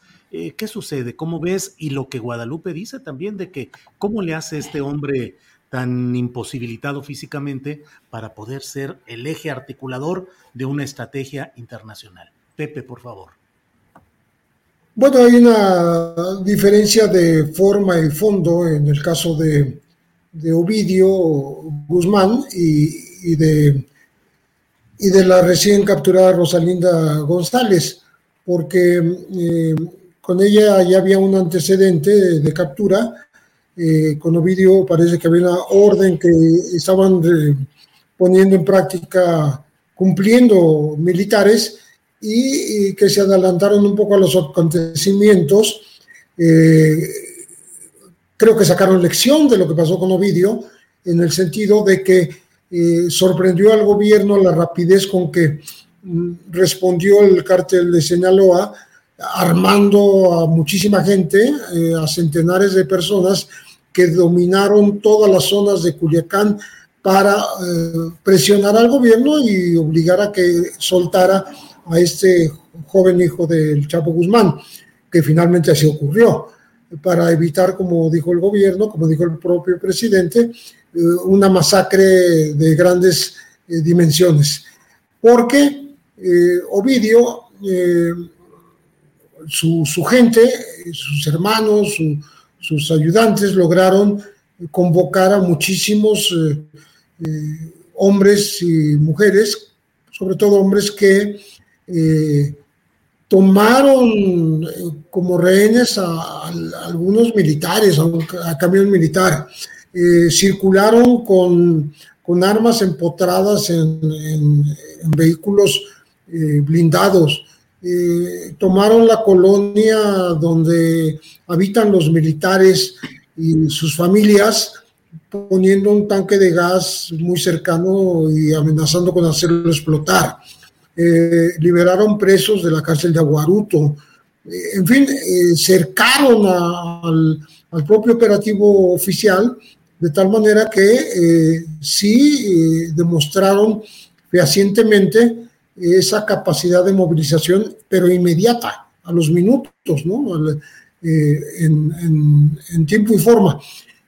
pero entonces el cártel Jalisco no tiene esa misma capacidad de reacción. No, es que yo te iba a decir exactamente iba a decir exactamente que ya lo hizo el cártel Jalisco Nueva Generación antes de lo de Ovidio, cuando se presumía que habían capturado al Mencho eh, hace unos cuatro años, tres, cuatro años, y desquiciaron la ciudad de Guadalajara. Atravesaron trailers, eh, eh, pipas de gas, camiones de pasajeros, incendiaron vehículos, rompieron todas las vialidades, gente armada por todos lados. Eh, entonces, era una, forma de, evitar eh, la inminente captura, supuesta inminente captura del Mencho, o que lo soltaran si es que lo tenían capturado. Eso lo hicieron antes que lo de Ovidio. Más bien lo de Ovidio pareció una copia de lo de Jalisco, ¿no? Pero en esta ocasión, ¿qué hicieron con Rosalinda? La treparon inmediatamente en un avión, se la trajeron a la Ciudad de México y la llevaron a la cárcel de alta seguridad de, para mujeres aquí en, en Coatlán, en Morelos, de tal manera que no hubiera una, un intento por liberarla. De todas maneras, hay un hecho que están asociando a, a la captura de, de, Rosalinda, que es la desaparición de dos marinos que andaban por la zona, eh, de Zapopan también, y que, y que no aparecen. Y ya se deja correr la versión de que quien operó esta, este secuestro eh, fue otra hija del Mencho, la única que no está detenida, eh, que se llama Laisa, Laisa Michelle, o Ceguera. Eh, ella es muy jovencita. Atribuirle esto me parece un poco incluso audaz, a no ser que haya datos precisos de que así fue. Pero bueno, estamos diciendo que una vacuna, más o menos, eh, para poner la comparación entre lo de Ovidio y, lo de Rosalinda, una vacuna y rápidamente se cambió de lugar al personaje para que no hubiera esas reacciones violentas que a quien dañan es a la sociedad, a la, ciudadanía que está cerca de, estas, de estos operativos. Gracias, José Reveles. Guadalupe Correa, eh, mucho se ha hablado a lo largo de estos años de 2018 para acá acerca de que el cártel de Sinaloa pues tiene una eh, tolerancia, si no es que una cercanía, digamos, eh, con los actuales gobiernos. En la propia Sinaloa se eligió a Rubén Rocha Moya entre testimonios muy claros de que hubo operación de grupos armados para secuestrar al aparato electoral del PRI en el estado y a los principales personajes para inhibir el voto que pudiese haber sido en contra de Morena. Te pregunto en concreto, Guadalupe, ¿estaremos en presencia de una embestida binacional contra uno de los cárteles, el Jalisco Nueva Generación, y no contra el de Sinaloa? Es decir, ¿entraríamos otra vez a un escenario de cárteles buenos o protegidos y cárteles perseguidos? Bueno, eh, como, ya, he dicho, creo que a mí ese tipo de narrativas no me satisfacen. No me satisfacen porque además de todo esto sí es lo que, nos lleva y lo que lleva a la opinión pública a enfocarnos en lo que no es importante. Vamos a ver, es, muy interesante cómo ahorita se está también generando esta narrativa, ¿no? Eh, como, como, como planteaste y como se puede plantear, obviamente, con un enfoque de este tipo, decir, el caso de Ovidio fue distinto al caso de la esposa del Mencho de Rosalinda. ¿Por qué? Porque ahora sí tenemos eh, a ella en prisión preventiva y a Ovidio Guzmán se le, se le, se le libera en, en, aproximadamente, o creo que menos de cinco horas, ¿no? El 17 de octubre de 2019. Entonces aquí sí, empieza una narrativa que el, el presidente saluda a la mamá del Chapo y este tipo de escenas han sido utilizadas obviamente por la oposición para eh, siempre estar, atacando al gobierno de Andrés Manuel López Obrador. Aquí hay una relación entre el actual gobierno mexicano y el cartel de Sinaloa, ¿no? Eh, simplificando mucho los esquemas, simplificando bastante eh, los modus operandi, la, la forma de no solamente llevar la droga a los Estados Unidos, sino distribuirla dentro de los Estados Unidos y, además de todo, pues operar esta entrega de algunas de las sustancias activas para producir droga tanto en México como en Estados Unidos. Estamos hablando ¿no? de las metanfetaminas, estamos hablando de heroína, estamos hablando de fentanilo y no todas las drogas tienen los mismos, las mismas lógicas, ¿no? Cuando hablamos de tráfico de drogas. En el caso de los gobiernos mexicanos y estadounidenses,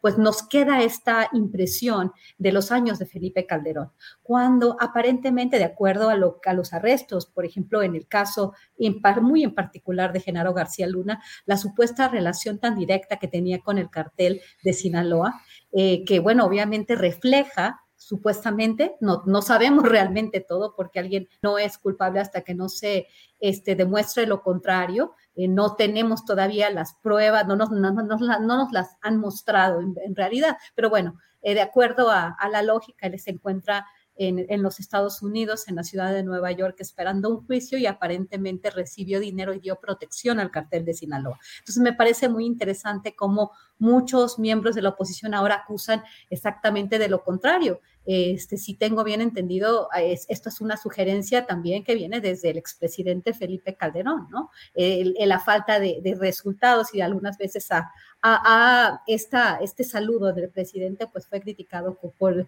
por mucha de su gente. Pero en realidad eh, no vamos a saber esto, ¿no? No vamos a saber esto, ¿por qué? Porque nos estamos enfocando en personajes. Es importante destacar que el día 17 de octubre de 2019, supuestamente la decisión se llevó a cabo porque no se quería eh, este, generar un, un enfrentamiento que pusiera al, al público, a, la, ciudadanía en Culiacán en, un, en, una situación de riesgo. Sabemos que este tipo de, de, cuestiones ya se estaban empezando a movilizar y aparentemente, y eso es lo que dicen las autoridades, pues se dio la orden de, de, liberarlo debido a que este, ya se sabe lo que sucede en este tipo de, casos. Estábamos hablando del corazón supuesto del cartel de Sinaloa. Ya si, si queremos enfocarnos en esta narrativa que a mí me parece útil, pero bueno, si queremos enfocarnos, pues hay una, eh, hay una, hay una explicación de alguna forma, ¿no? Y esta persona, eh, en el caso de, de, de Rosalinda eh, González Valencia, pues estamos hablando de la esposa de del Mencho, pero eh, no estamos hablando de una captura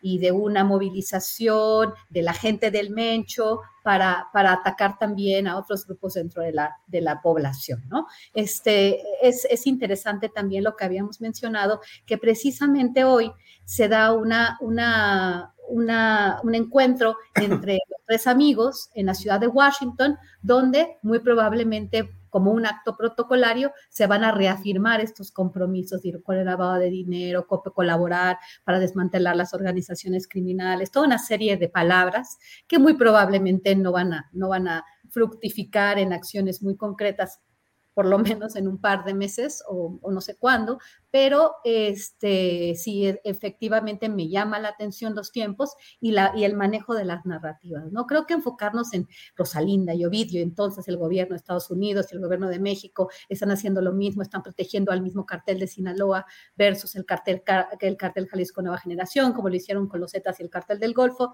pues eh, no sé, mm, tengo todavía muchas preguntas y no me gusta enfocarme en las personas, sino más bien en los procesos, ¿no? Vuelvo a recordar el, este nueva organización del seguimiento 39 que tiene contacto con todos los carteles y es como que hacen el enlace y aquí no nos estamos fijando, no nos estamos fijando qué es lo que está pasando, cómo Reyes Arzate tenía relación con seguimiento 39 y no necesariamente con el Mencho o con, o con el Mayo, o no, no, no estamos hablando de eso, estamos hablando de estructuras, estamos hablando de analizar el narcotráfico como una empresa, como una empresa que es mucho más compleja que, eh, eh, que, el, que, el, presidente de México le dio la mano a la, mamá del Chapo, ¿no? Aunque también es una cuestión simbólica. Muchas gracias. Bien, gracias Guadalupe. Eh, Víctor Ronquillo, mm, ¿cómo explicarnos y cómo avanzar en el análisis de lo que sucede en estos temas del crimen organizado? Una parte es el proceso socioeconómico, empresarial, y otra cosa son también los factores simbólicos de lo que implican ciertos hechos de los cuales los periodistas solemos analizar y extraer eh, una visión más general. Pero ¿cómo explicarnos pues todo lo que está sucediendo en estos entornos con nombres y apellidos de personas o sin ellos o con nombres de cárteles o etiquetas o no, pero cómo explicar todo lo que está sucediendo en todo el país, no solamente con estos dos grupos, sino en general. Hoy mismo ha habido una pues una expresión violenta muy fuerte con 10 personas eh, eh, en otra ciudad del país. ¿Qué está pasando y dónde estamos instalados en este momento en este tema del crimen organizado, Víctor? No, y tiene razón, ¿eh? también otro elemento que concurre pues es la realidad de la violencia atroz, terrible, ¿no? De eh, lo que está pasando en muchos, eh, en muchos estados de nuestro país, en muchas ciudades, ¿no? La violencia es una realidad atroz y precisamente creo que tenemos que avanzar en términos de lo que podíamos considerar la gestión de esa violencia. ¿Cómo se está manejando esa violencia? en qué territorios se están generando estas situaciones y a quién conviene esa gestión de la violencia, quién eh, o quiénes de alguna manera propicia que en algunos momentos y en algunos eh, espacios muy concretos esa violencia se exprese de manera, de manera atroz. Voy a empezar a referirme al asunto de la captura de esta mujer, ¿no? De esta persona. Creo que esta captura, pues de algún modo pretende incidir en, en esta reunión, mostrando que el camino que se debe seguir en términos de la lucha contra el narcotráfico, y lo entrecomillo, pues es mantener esa estrategia de la guerra de, eh, eh, en contra del narcotráfico, de descabezar a los grandes carteles, de golpear a sus estructuras financieras, en fin, todo este discurso y toda esta narrativa, como se dice ahora, que ya conocemos, ¿no? Obviamente, y esto es evidente y hay que ponerlo sobre la mesa, pues sabían muy bien, la mujer estaba, eh, tenía que ir a firmar y no iba a firmar, Claro que la tenían en la mira y claro que sabían y se decidió aprovechar su captura en un momento propicio con esta finalidad. Lo otro, en cuanto a quién o quiénes pueden gestionar la violencia en favor de qué intereses y generando también respuesta eh, múltiple, pues bueno, hay que recordar, y, no lo comentamos aquí, porque hay muchos temas, ¿no? Pero lo que pasó en Guanajuato hace unas dos o tres semanas con la captura de diferentes integrantes de policías municipales de diferentes ciudades, como un intento de, eh, pues, eh, limitar la posible vinculación entre estas policías municipales y los grupos criminales, ¿no? Que al final terminan por confundirse la respuesta. La respuesta ya se dejó sentir con la violencia y con una serie de crímenes y de asesinatos que proceden de esta realidad. Eh, muy complejo, muy complejo, porque al final de cuentas, en, en, términos de lo que pasa, sí creo que haya dentro del espacio y dentro de la, del Estado mexicano quien gestiona esa violencia, pero también indudablemente estos grupos que proceden con características más propias de eh, aparatos paramilitares vinculados con el Estado, más que organizaciones criminales, también van por lo suyo. Y también existe, aquí lo hemos mencionado, una fuerte economía del delito. Y también existe este suprapoder que de alguna manera se expresa y se ha expresado desde eh, con mayor fuerza eh, desde la época posterior a Calderón, pero que se gestionó desde mucho antes y que tuvo uno de sus momentos eh, estelares, eh, terriblemente oscuros, pero, pero que, nos, nos presentan un claro ejemplo de qué es este grupo o qué es este suprapoder con la noche de Iguala, ¿no? O sea, con, con, la desaparición de los 43, este suprapoder en el que aparece, por una parte, el poder político, por, por otra parte, el poder criminal, por otra parte, el poder caciquil y de alguna manera conforman toda, todo un espacio de dominio y de control del gran negocio del tráfico de la heroína en ese momento, ¿no? Entonces, esto es una realidad. Bien, gracias, Víctor. Eh, José Reveles, mientras estamos hablando, se realiza en Estados Unidos, en su capital, Washington, eh, la reunión de los eh, tres mandatarios de los países del subcontinente norteamericano. Eh, ¿Qué esperar de esta reunión en cuanto a migración y seguridad, particularmente, José? ¿Qué crees que pueda derivarse de una reunión de este tipo? Yo creo que estos eh, tres amigos que están reunidos, así se les denomina, aunque sean tan dispares, ¿no? Y, sea difícil establecer esa amistad, ¿no? Porque el poder eh, otorga ciertas jerarquías y, me parece que no son tan, tan amigos, sobre todo porque no están de acuerdo en muchas de las cuestiones que se van a discutir. Eh, eh, estamos hablando de cuestiones económicas, eh, de cuestiones de seguridad, les interesa más a ellos que a nosotros el tema de la seguridad regional, ¿no? Lo, desde el viejo, de la, de la vieja SPAN, ¿no? De la son para la seguridad del norte del continente. Y mm, en el tema de migración, pues eh, el presidente López Obrador ha repetido hoy lo que ha dicho en ocasiones anteriores, que está muy contento con la política de, Joe Biden, en el sentido de que va a regularizar a 11 millones de eh, indocumentados mexicanos en, territorio estadounidense.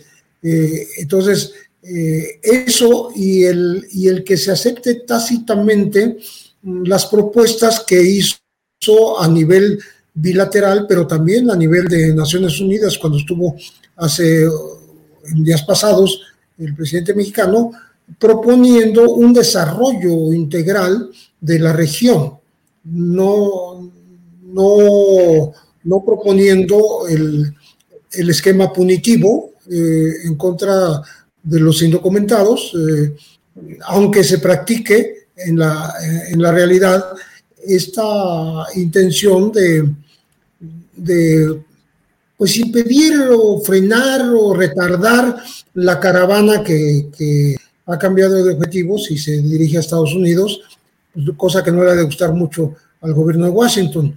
Pero de todas maneras el, el, el gobierno mexicano eh, insiste en, soluciones de más fondo, en soluciones más regionales que abarquen a, la parte centroamericana, de tal manera que no tengan que salir de su, de su país de origen para buscar una, una solución a sus problemas económicos y de otro tipo, y de violencia.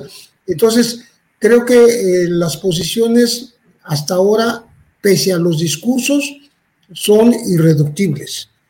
Y eh, no veo que, creo que se establecerá un grupo de trabajo entre funcionarios de los tres gobiernos para ir abordando con el tiempo, de aquí que ocurra la siguiente reunión, que serán un par de años por lo menos, este, ir encontrando salidas a un problema que es real, que es real y, que, y cuyas causas a veces se quieren minimizar, porque se, se habla de que solo son este, migrantes económicos en, busca de, trabajo, cuando hay persecución, hay violencia, hay necesidad de, de pedir asilo por parte de muchos de ellos, ¿no? y eh, pues no, no queda otra más que México tiene que ir reconociendo a estos eh, indocumentados, no reprimirlos, no darles el tratamiento, eh, digamos, discriminatorio que se les da en el sur de Estados Unidos a, los mexicanos y a los centroamericanos, y bueno, que, que aterricen realmente pues estas promesas del discurso, que realmente se destinen recursos al desarrollo regional para que las cosas marchen de otra manera y no haya necesidad de expulsar a tanta gente. Muy bien, José, muchas gracias. Em, Guadalupe Correa, la, la vocera o la secretaria de prensa de la Casa Blanca dijo hace media hora, más o menos, un poco más, dijo que uno de los temas que se van a tratar en la reunión eh, del presidente mexicano con el de Estados Unidos es lo referente al tráfico de fentanilo hacia Estados Unidos. ¿Qué podemos entender? ¿Qué se puede derivar? ¿Cuál es el contexto de este tema, eh, Guadalupe? Sí, sí, Julio. Yo creo que hay dos temas que le interesan a Estados Unidos eh, en su relación con México. Entre los tres países, eh, la cuestión del comercio está muy hablada, está pues muy planchada de alguna forma por obviamente esta ratificación, este nuevo, esta renegociación del que era antes el Tratado de Libre Comercio, ahora de MEC, el Tratado México, Estados Unidos, Canadá.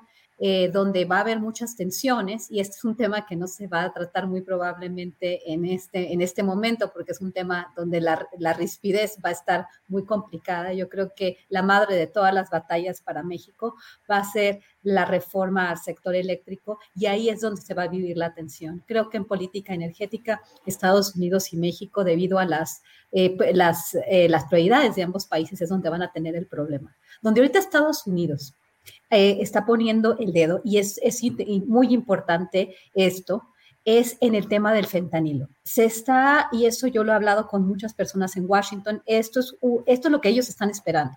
Hay muchas expectativas eh, en Washington por esta reunión, principalmente por el tema del narcotráfico, del fentanilo y el tema migratorio. Pero eh, en el público en Washington, en, particular estoy hablando de los estadounidenses, de los burócratas, de las personas que les importa la política y por eso tienen su atención en Washington, eso me refiero, la gente de Washington. saben que el tema migratorio es mucho más complejo, que causa muchas divisiones y que una y, otra vez se está y se va a continuar eh, informando. En este sentido, ellos quieren sangre aquí en el tema del fentanilo porque efectivamente, el consumo de fentanilo en los Estados Unidos ha incrementado de manera exponencial la adicción y se, ha, se, ve, se ve, es visible. La adicción, el consumo de drogas se está expandiendo de manera terrible y los efectos en la población estadounidense han sido eh, muy, muy importantes. Es, es, muy, muy, de veras, todas las, eh, las, agencias de seguridad en los Estados Unidos, en los informes que se dan en diferentes foros, en think tanks, en, en las mismas agencias, los reportes, si uno los lee, el tema del fentanilo es constante y pareciera ser estar conectado con una realidad, una realidad que es muy visible. Cada vez hay más adictos en las ciudades de Estados Unidos, las principales ciudades, este, se va expandiendo este problema. Entonces, eh, va a haber una, una presión grande eh, para continuar la colaboración, desafortunadamente en los términos muy probablemente que Estados Unidos quiere, eh, los términos que siempre se han, se han puesto en la mesa, ¿no? Y desafortunadamente ahorita como estamos viendo las declaraciones de la DEA, los reportes, este, este enfoque, ¿no? Esta continuación en el enfoque a las personas, a los capos, a, este, a los carteles, ¿no? A los carteles mexicanos. Entonces, eh, eh, realmente es el tema que más le importa a Estados Unidos y Estados Unidos yo creo que tiene la intención de guiar esta, esta discusión eh, como más le, le, compete, como más le parece y desafortunadamente su visión pues nos puede poner, como siempre ha puesto a los países del sur del continente, en un entredicho, ¿no? Ir contra los carteles de la droga sigue este ciclo de violencia, repercute en, la estabilidad de las naciones, como lo hemos visto con, Colombia, como lo hemos visto con México, eh, Iniciativa Mérida, ya ahora Entendimiento Bicentenario, que es mucho más amplio, eh, Plan Colombia en su momento, ahora supuestamente después de décadas de sangre, décadas de desplazamientos forzados, de muerte, pues ahora supuestamente hay una estabilidad. ¿Cuánto tiempo más nos falta a nosotros los mexicanos de continuar con esta estrategia antinarcóticos, seguir eh, generando muertos, eh, tener para, grupos paramilitares, estos ciclos de violencia que no terminan, ¿no? Este sí, yo creo que eh, Estados Unidos quiere escuchar algo del fentanilo, probablemente sí vaya a haber más comunicación, más discusión con respecto a ese tema y no va a haber muy probablemente acciones concretas con relación a la migración. Ya tuvo el presidente una reunión con Kamala Harris, la vicepresidenta, quedaron en lo mismo, vamos a atender las causas de raíz, cuestiones muy protocolarias, pero donde yo creo que se va, se va a poner el dedo en la, en la llaga es donde le importa a Estados Unidos, con México, que es la cuestión del fentanilo. Gracias, Guadalupe. Víctor Ronquillo, ¿qué esperar de esta reunión de los tres mandatarios de Norteamérica, sobre todo en materia de migración y de seguridad? Víctor, por favor. Bueno, mira, yo considero que si uno revisa lo que ha sido la política migratoria de Estados Unidos desde la década de los años 80 hasta nuestros días, uno encuentra muy ligeras variantes. Lo mismo demócratas que republicanos han mantenido la misma estrategia en ambos temas. Una estrategia que por un lado, ya lo hemos comentado, tiene que ver con la securitización de América Latina en términos de la seguridad, con todo lo que implicó, ya lo mencionaba Guadalupe, ¿no? La iniciativa Meri, el plan Meri de la iniciativa Colombia, ¿no? Con todo lo que implicó en términos de intromisión en la política interior de Colombia, generación de más, de más violencia con el paramilitarismo, la realidad terrible en nuestro país de la llamada guerra del narcotráfico y la catástrofe humanitaria a la que nos ha llevado, ¿no?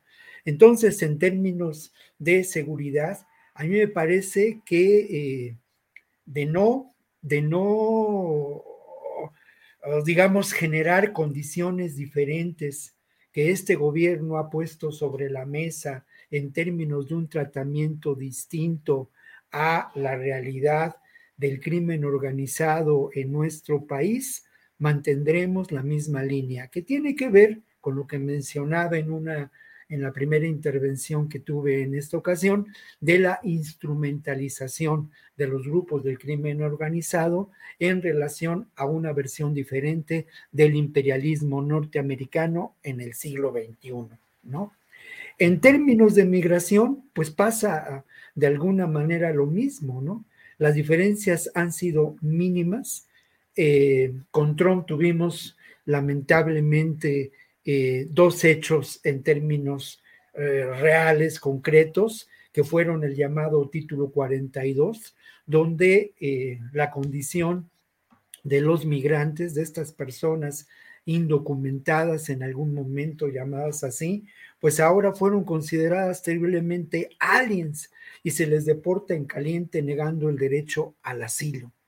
Por otra parte, eh, lo que puede ocurrir ahora en términos de la recuperación de la política Quédate en México, que es eh, Obviamente, eh, ya lo hemos discutido, lo hemos documentado, hemos hablado de la tragedia humanitaria que representa en las ciudades fronterizas mexicanas. Ojalá y sea posible que más allá del discurso que celebramos en términos de voluntad política del gobierno de López Obrador, del charming y lo que vino a decir Kamala Harris, efectivamente se busque eh, eh, revertir estas condiciones y atender las causas, ¿no? muy importante y obviamente, pues yo lo lamento mucho, ¿no? No se publicó en los medios una carta más importante desde mi punto de vista en términos de la realidad social, eh, humana, política de nuestro continente, una carta que formularon pues decenas de organizaciones no gubernamentales, tanto de México como de Estados Unidos, abocadas al tema, al tema migratorio, ¿no?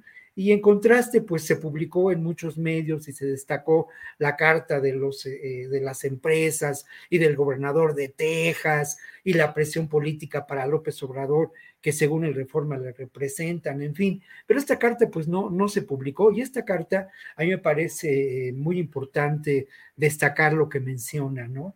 El enfoque que tiene que ser fundamental es lo humano en el tema migratorio. Se tiene que contemplar esta realidad migratoria de una manera integral. Se tiene que, garantizar el derecho al asilo. Esto es lo que estas organizaciones solicitan a estos presidentes reunidos en este momento como lo mencionas, del subcontinente americano. Y yo agregaría que el asunto migratorio, migratorio, Julio, tiene que contemplarse como uno de los fenómenos sociales, políticos, culturales más importantes del siglo XXI, quizá después de la pandemia, y que así debe ser atendido, que tenemos que oponernos a lo que a lo largo de eh, varias décadas ha sido el fenómeno de la criminalización de los migrantes a nivel mundial, estableciendo una relación absolutamente desigual entre el sur empobrecido, desfavorecido, eh, y el norte, eh, digamos, el norte global enriquecido a partir de prácticas imperialistas y colonialistas desde el siglo XVI. Víctor, muchas gracias. Em, Pepe Rebeles, ya estamos en la parte final del programa, son las 2 de la tarde con 54 minutos, así es que solemos en esta parte final invitar a que se haga el tipo de reflexión, comentario o tema que se desee. Entonces, lo que tú quieras eh, aportar para esta sección o este segmento final. Pepe, por favor. Tu micrófono, Pepe. Eh, no escuché bien el tema. Sí, no, te decía que en esta parte final solemos dejarlo libre para que eh, se dé la opinión sobre cualquier tema de lo que tengamos pendiente, comentario, invitación, reflexión, lo que se desee, Pepe. Perdón, disculpa, eh, que no escuché bien. Entonces, ahora sí, eh, creo que quedó pendiente entre los eh, temas agendados la disputa respecto de los dineros para la, el ejercicio de encuesta para la revocación del mandato. aquí yo creo que el tema es ni tanto que queme al santo, ni tampoco que no lo alumbre, como dice el dicho popular.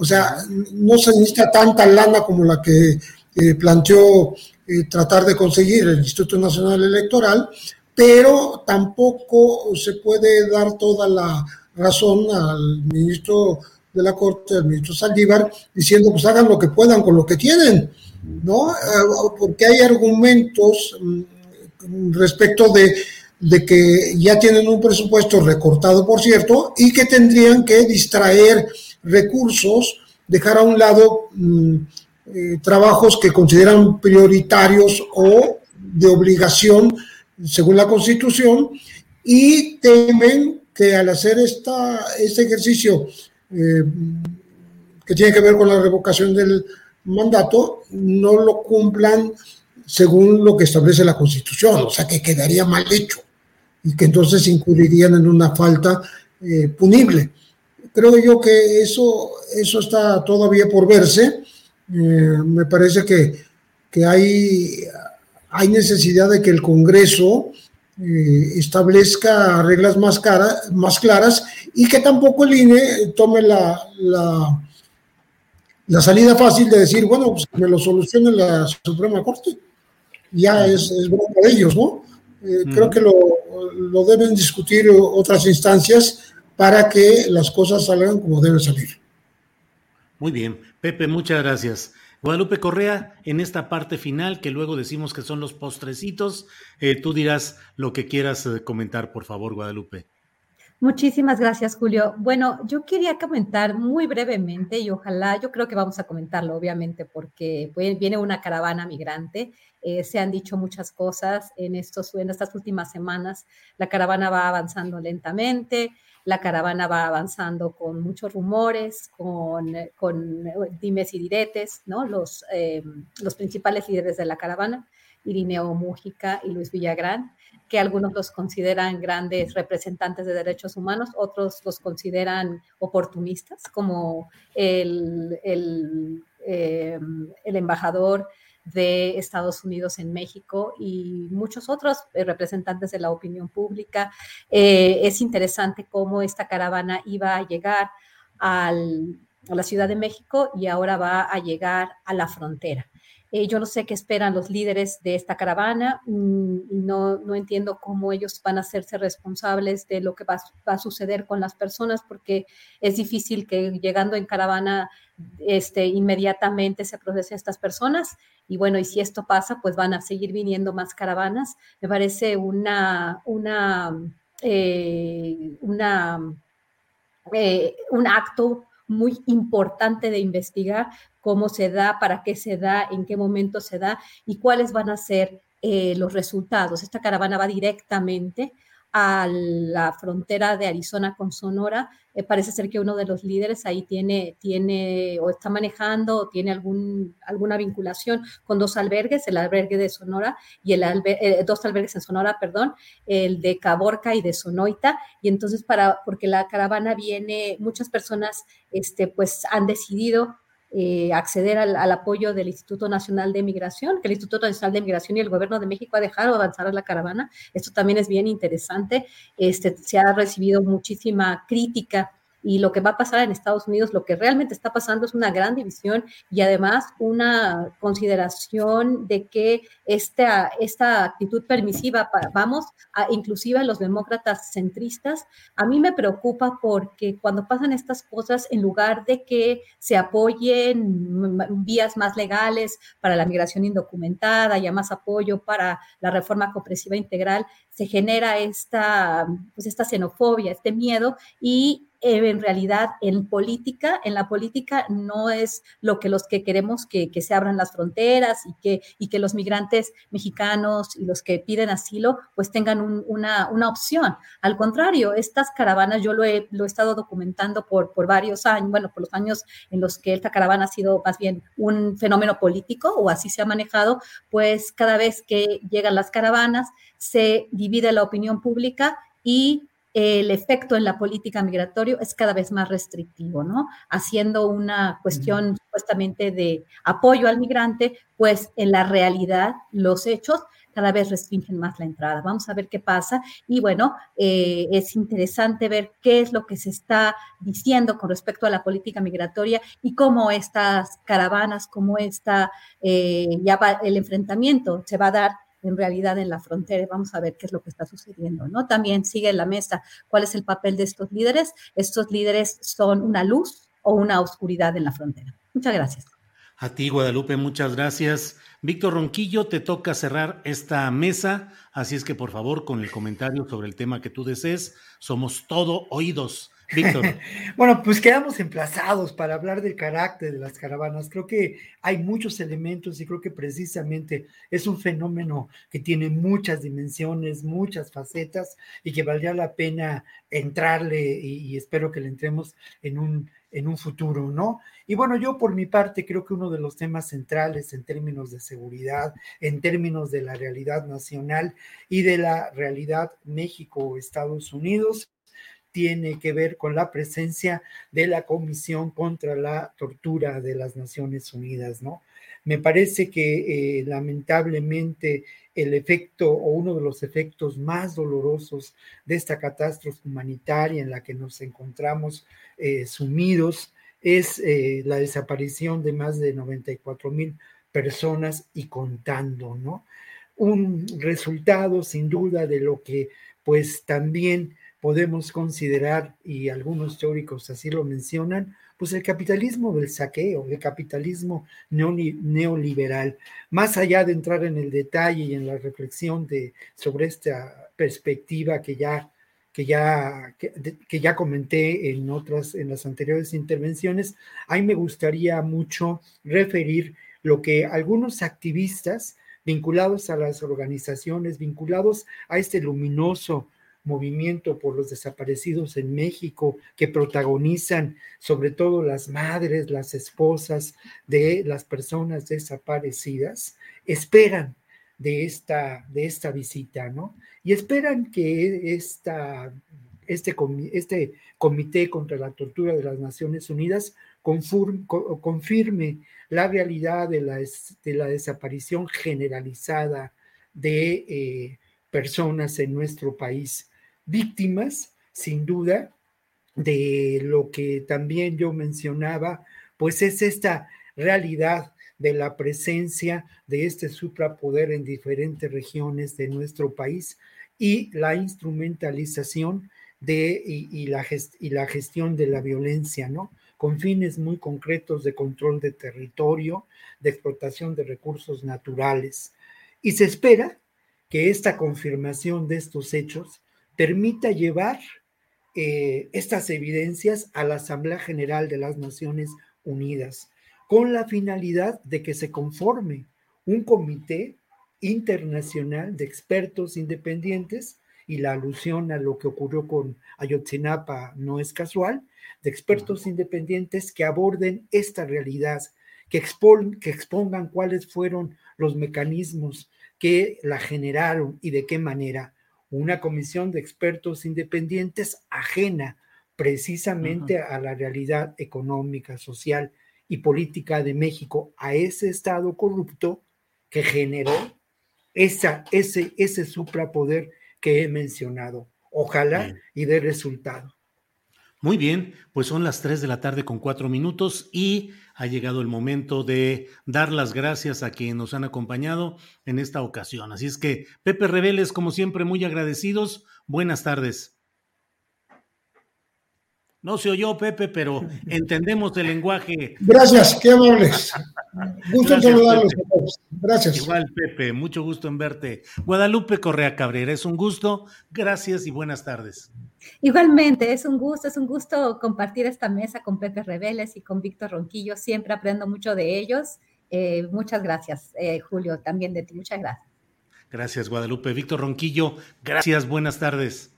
No, muchas gracias a ustedes y de verdad que la paso re bien. Es la, es mi hora favorita de la semana, ¿eh?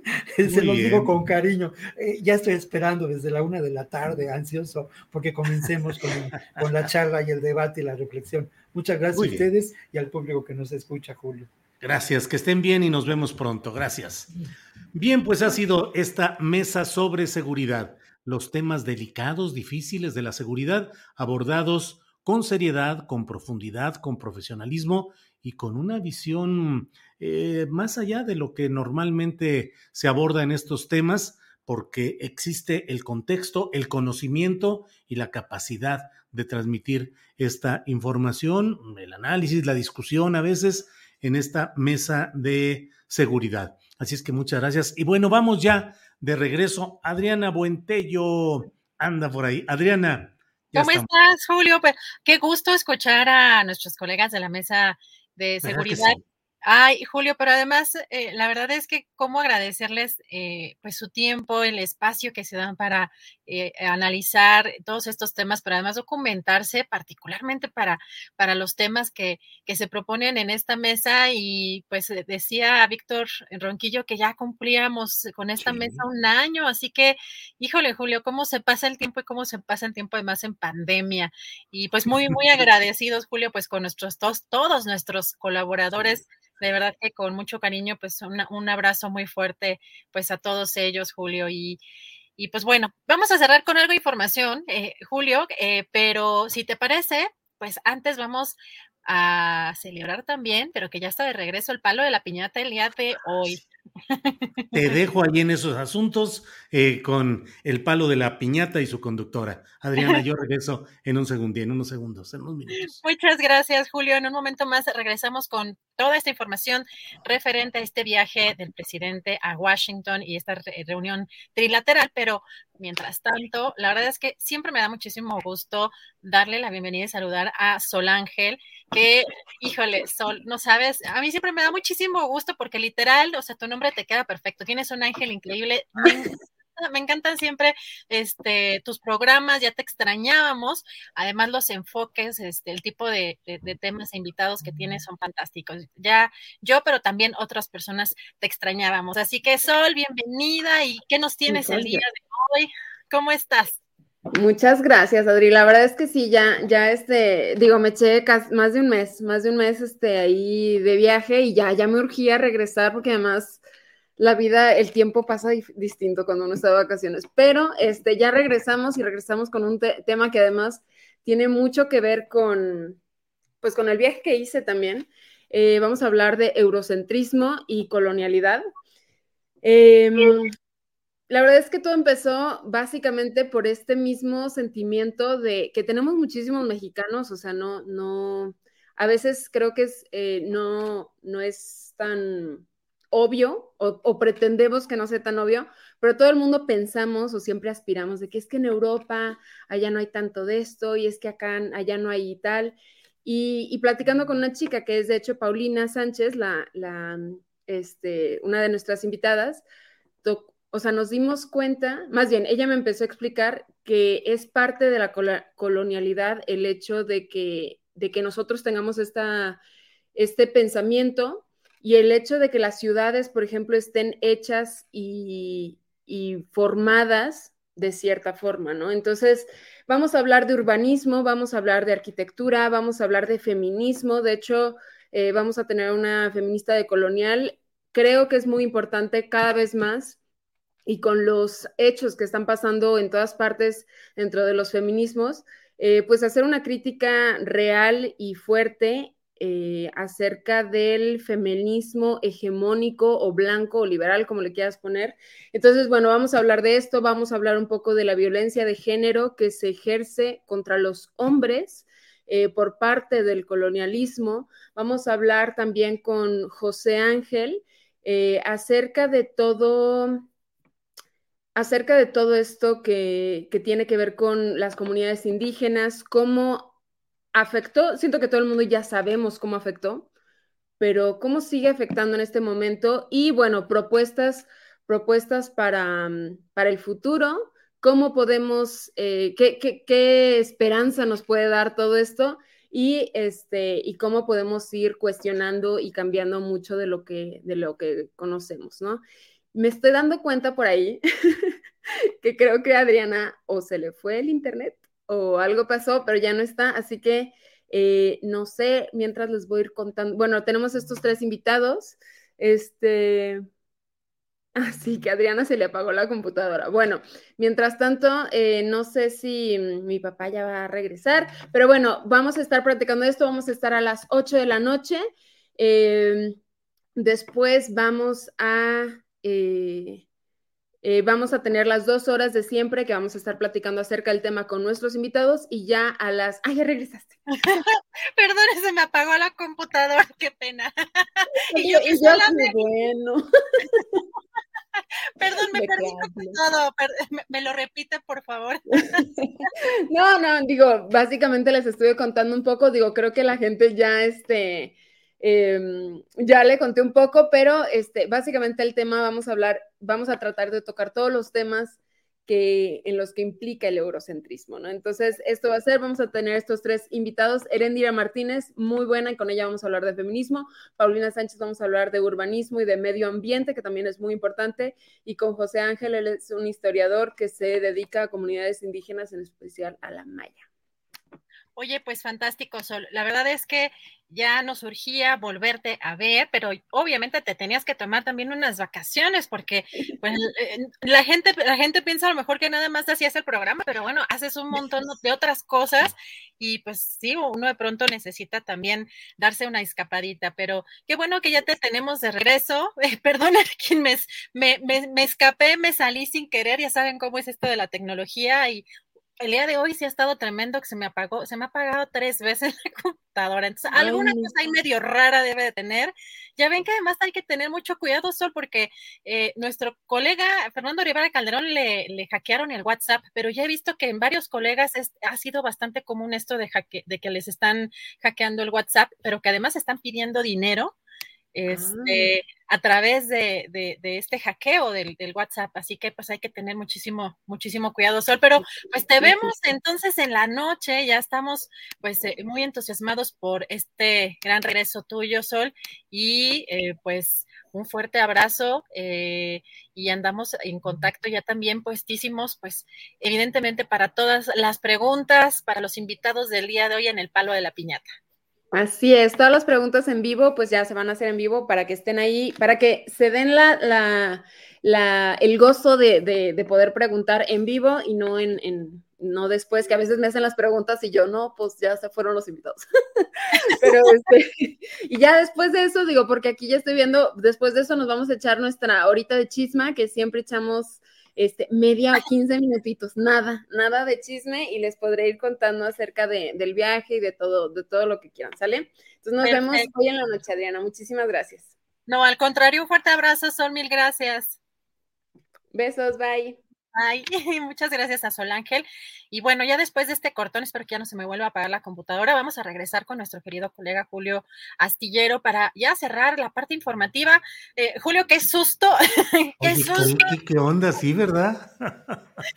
qué barbaridad, pero así de la nada, ¿no? En negro, en negro y la angustia de, no, no, saber luego ni qué, este, pero oye, qué tremendo está esto de la tecnología y cómo dependemos tanto de, tanto de ella, Julio, qué bárbaro.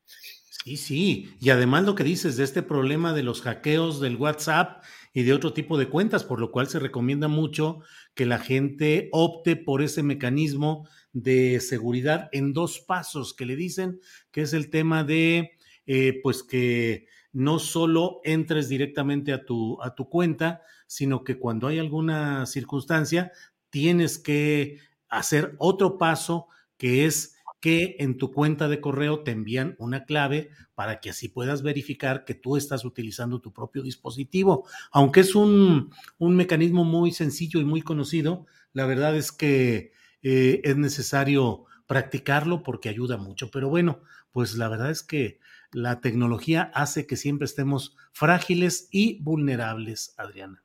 Ay, así es, Julio, pero bueno, ya se le regreso, ya, ya anda la gente también medio enojada, que este, que sí. No, pues por acá veo que, que, ahora resulta que se me apagó la computadora, pues que ni modo que la anda inventando, digo, pues con quién se juntan. Este... Julio, bueno, apaga la PC porque se calienta y no haces nada pronto. Estrenarlas nueva. Eso dice Alberto García, pues no sé, ahora sí. No, no es eso, no, no es eso, pero bueno, ya, ya, ya tiene rato que le he llevado a, este, no, no, este, no es particularmente el, que se caliente, pero bueno, ya, ese es otro tema, nada más que luego las computadoras no tienen la capacidad normalmente que para las que las estamos eh, utilizando. Julio, pero vamos a cerrar el, programa con información, porque obviamente todo el día de hoy la, eh, la agenda em, política mediática está enfocada en esta reunión trilateral que está llevándose a cabo en Estados Unidos, en Washington. Y pues eh, comentarles lo que ha sucedido. Bueno, ya nos platicaba eh, esta, este panorama, esta persona, este fundador de eh, Mirantes Sin Fronteras. Pero fíjate que durante la reunión, en la primera reunión que se dio em, en en Estados Unidos con Justin Trudeau, el primer ministro de Canadá, y con el presidente López Obrador, bueno, de acuerdo a este comunicado de prensa, esta información que ha emitido la Secretaría de Relaciones Exteriores, resaltaron que la prosperidad debe ser resultado de acciones que garanticen la igualdad, la seguridad y el desarrollo de ambos pueblos y de la región, y sobre todo, eh, como ya se venía planteando en los temas, bueno, en el marco del Tratado eh, de Comercio, del Tratado de Libre Comercio, el TEMEC, buscan avanzar hacia una integración económica más incluyente en el que jóvenes, mujeres y miembros de comunidades indígenas se beneficien de una mayor cooperación eh, comercial. Aquí los temas eh, principales o lo que destaca Julio es que se busca la reconciliación con los pueblos indígenas y poner a comunidades originarias en el centro de las políticas públicas. Y esto es importante, Julio, porque justamente cuando llegaba el presidente, el primer ministro Justin Trudeau, además de que sí hubo cierto vitoreo por parte de nuestros paisanos cuando llegó, pero también se le, se le reclamó este tema de las mineras, este tema que pues es tan complejo eh, pues en nuestro país. Eh, así que, bueno, durante esta eh, visita al Instituto Cultural Mexicano, el presidente López Obrador le dio este tour en esta, en esta edificación donde hay unos murales de Roberto Cueva del Río que, están al interior de este, de este edificio. Y, también interesante, Julio, que el, primer, el presidente López Obrador invitó al primer ministro Justin Trudeau a visitar México, pero particularmente a la región sur de, nuestro país. Y em, bueno, más tarde vimos ya salir de esta reunión eh, al presidente López Obrador eh, con eh, Justin Trudeau, con el primer ministro, publicó precisamente un tuit en el que em, señala precisamente que le dio esta, este tour este, por, por este lugar donde está este mural que pues vemos en pantalla en, en este video de Roberto Cueva del Río en 1935, Julio. Y después, posterior a esta reunión, eh, se reunieron eh, el primer ministro de Canadá, Justin Trudeau, y el presidente de Estados Unidos, Joe Biden. Aquí, Julio, hay algo interesante que dijo eh, Biden, el presidente de Estados Unidos.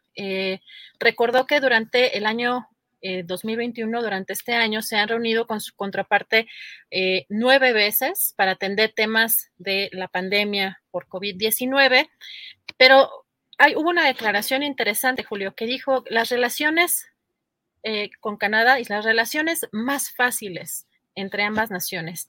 O sea que esa es una de las relaciones más fáciles entre Estados Unidos y Canadá.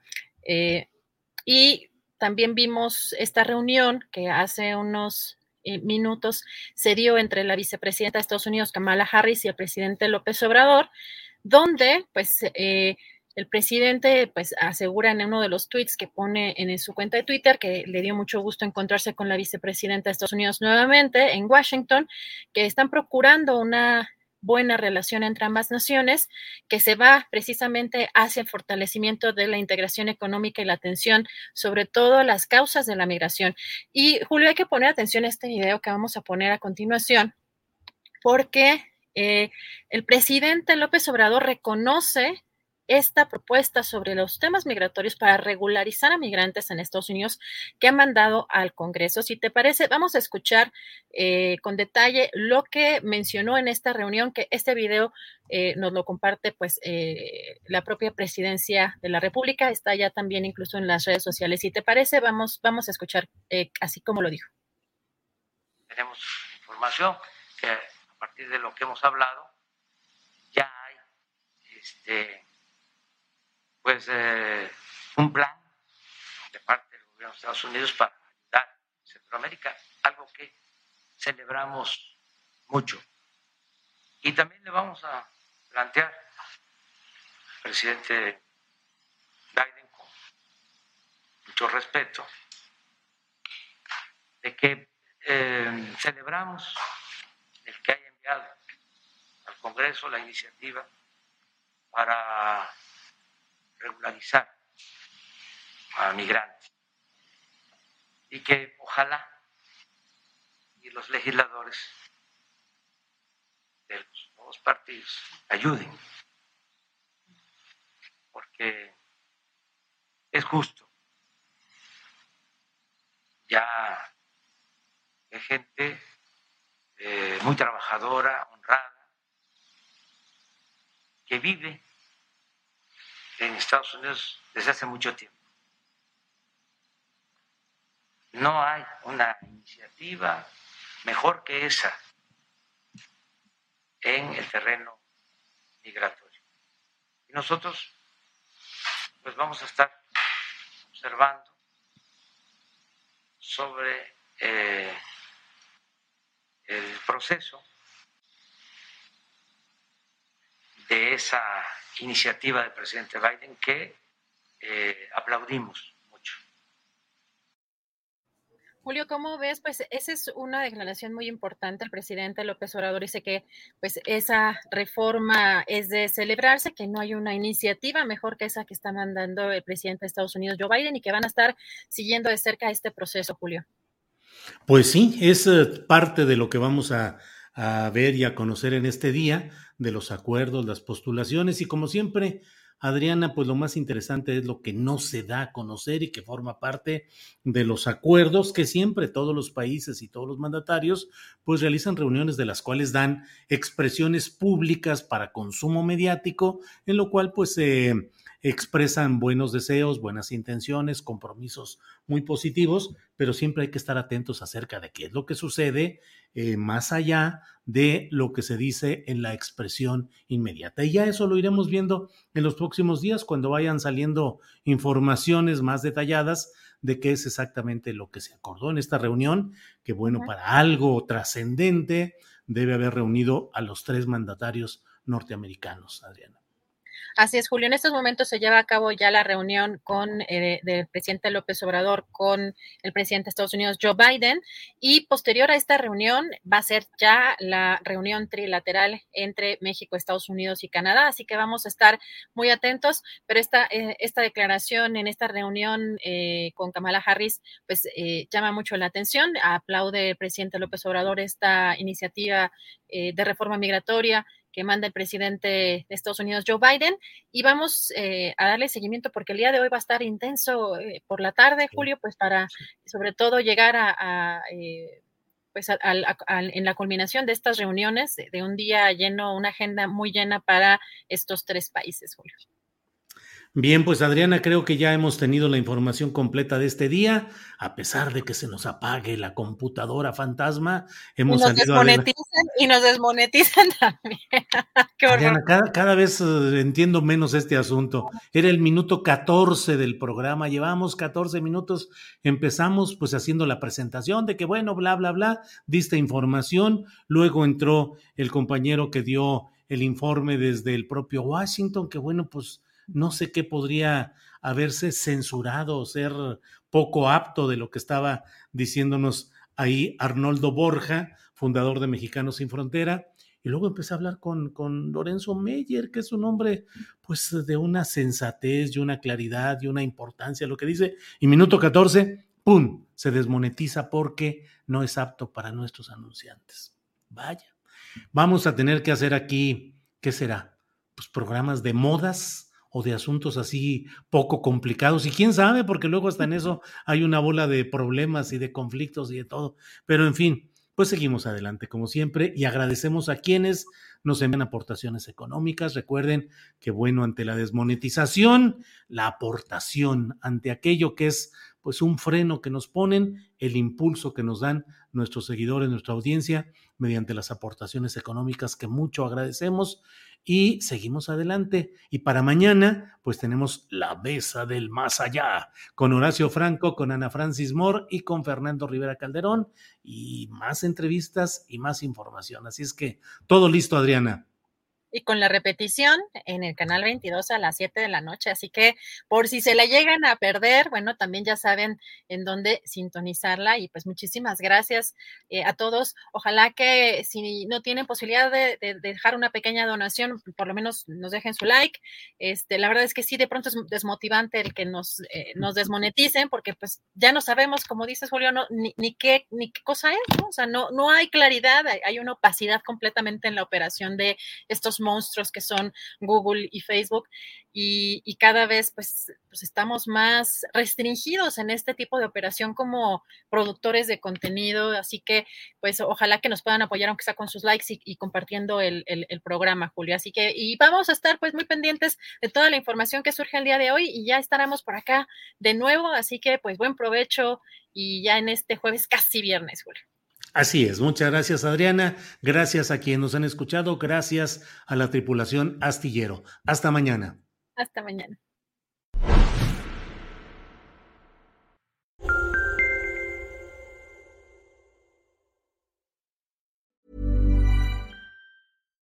Hi, I'm Daniel, founder of Pretty Litter. Cats and cat owners deserve better than any old fashioned litter. That's why I teamed up with scientists and veterinarians to create Pretty Litter. Its innovative crystal formula has superior odor control and weighs up to 80% less than clay litter. Pretty Litter even monitors health by changing colors to help detect early signs of potential illness. It's the world's smartest kitty litter. Go to prettylitter.com and use code ACAST for 20% off your first order and a free cat toy. Terms and conditions apply. See site for details. Even when we're on a budget, we still deserve nice things.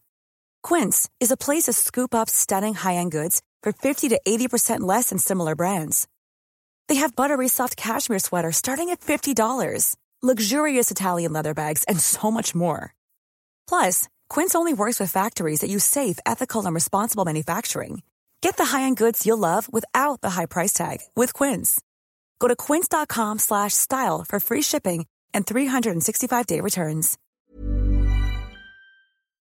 Para que te enteres del próximo noticiero, suscríbete y dale follow en Apple, Spotify, Amazon Music, Google o donde sea que escuches podcast.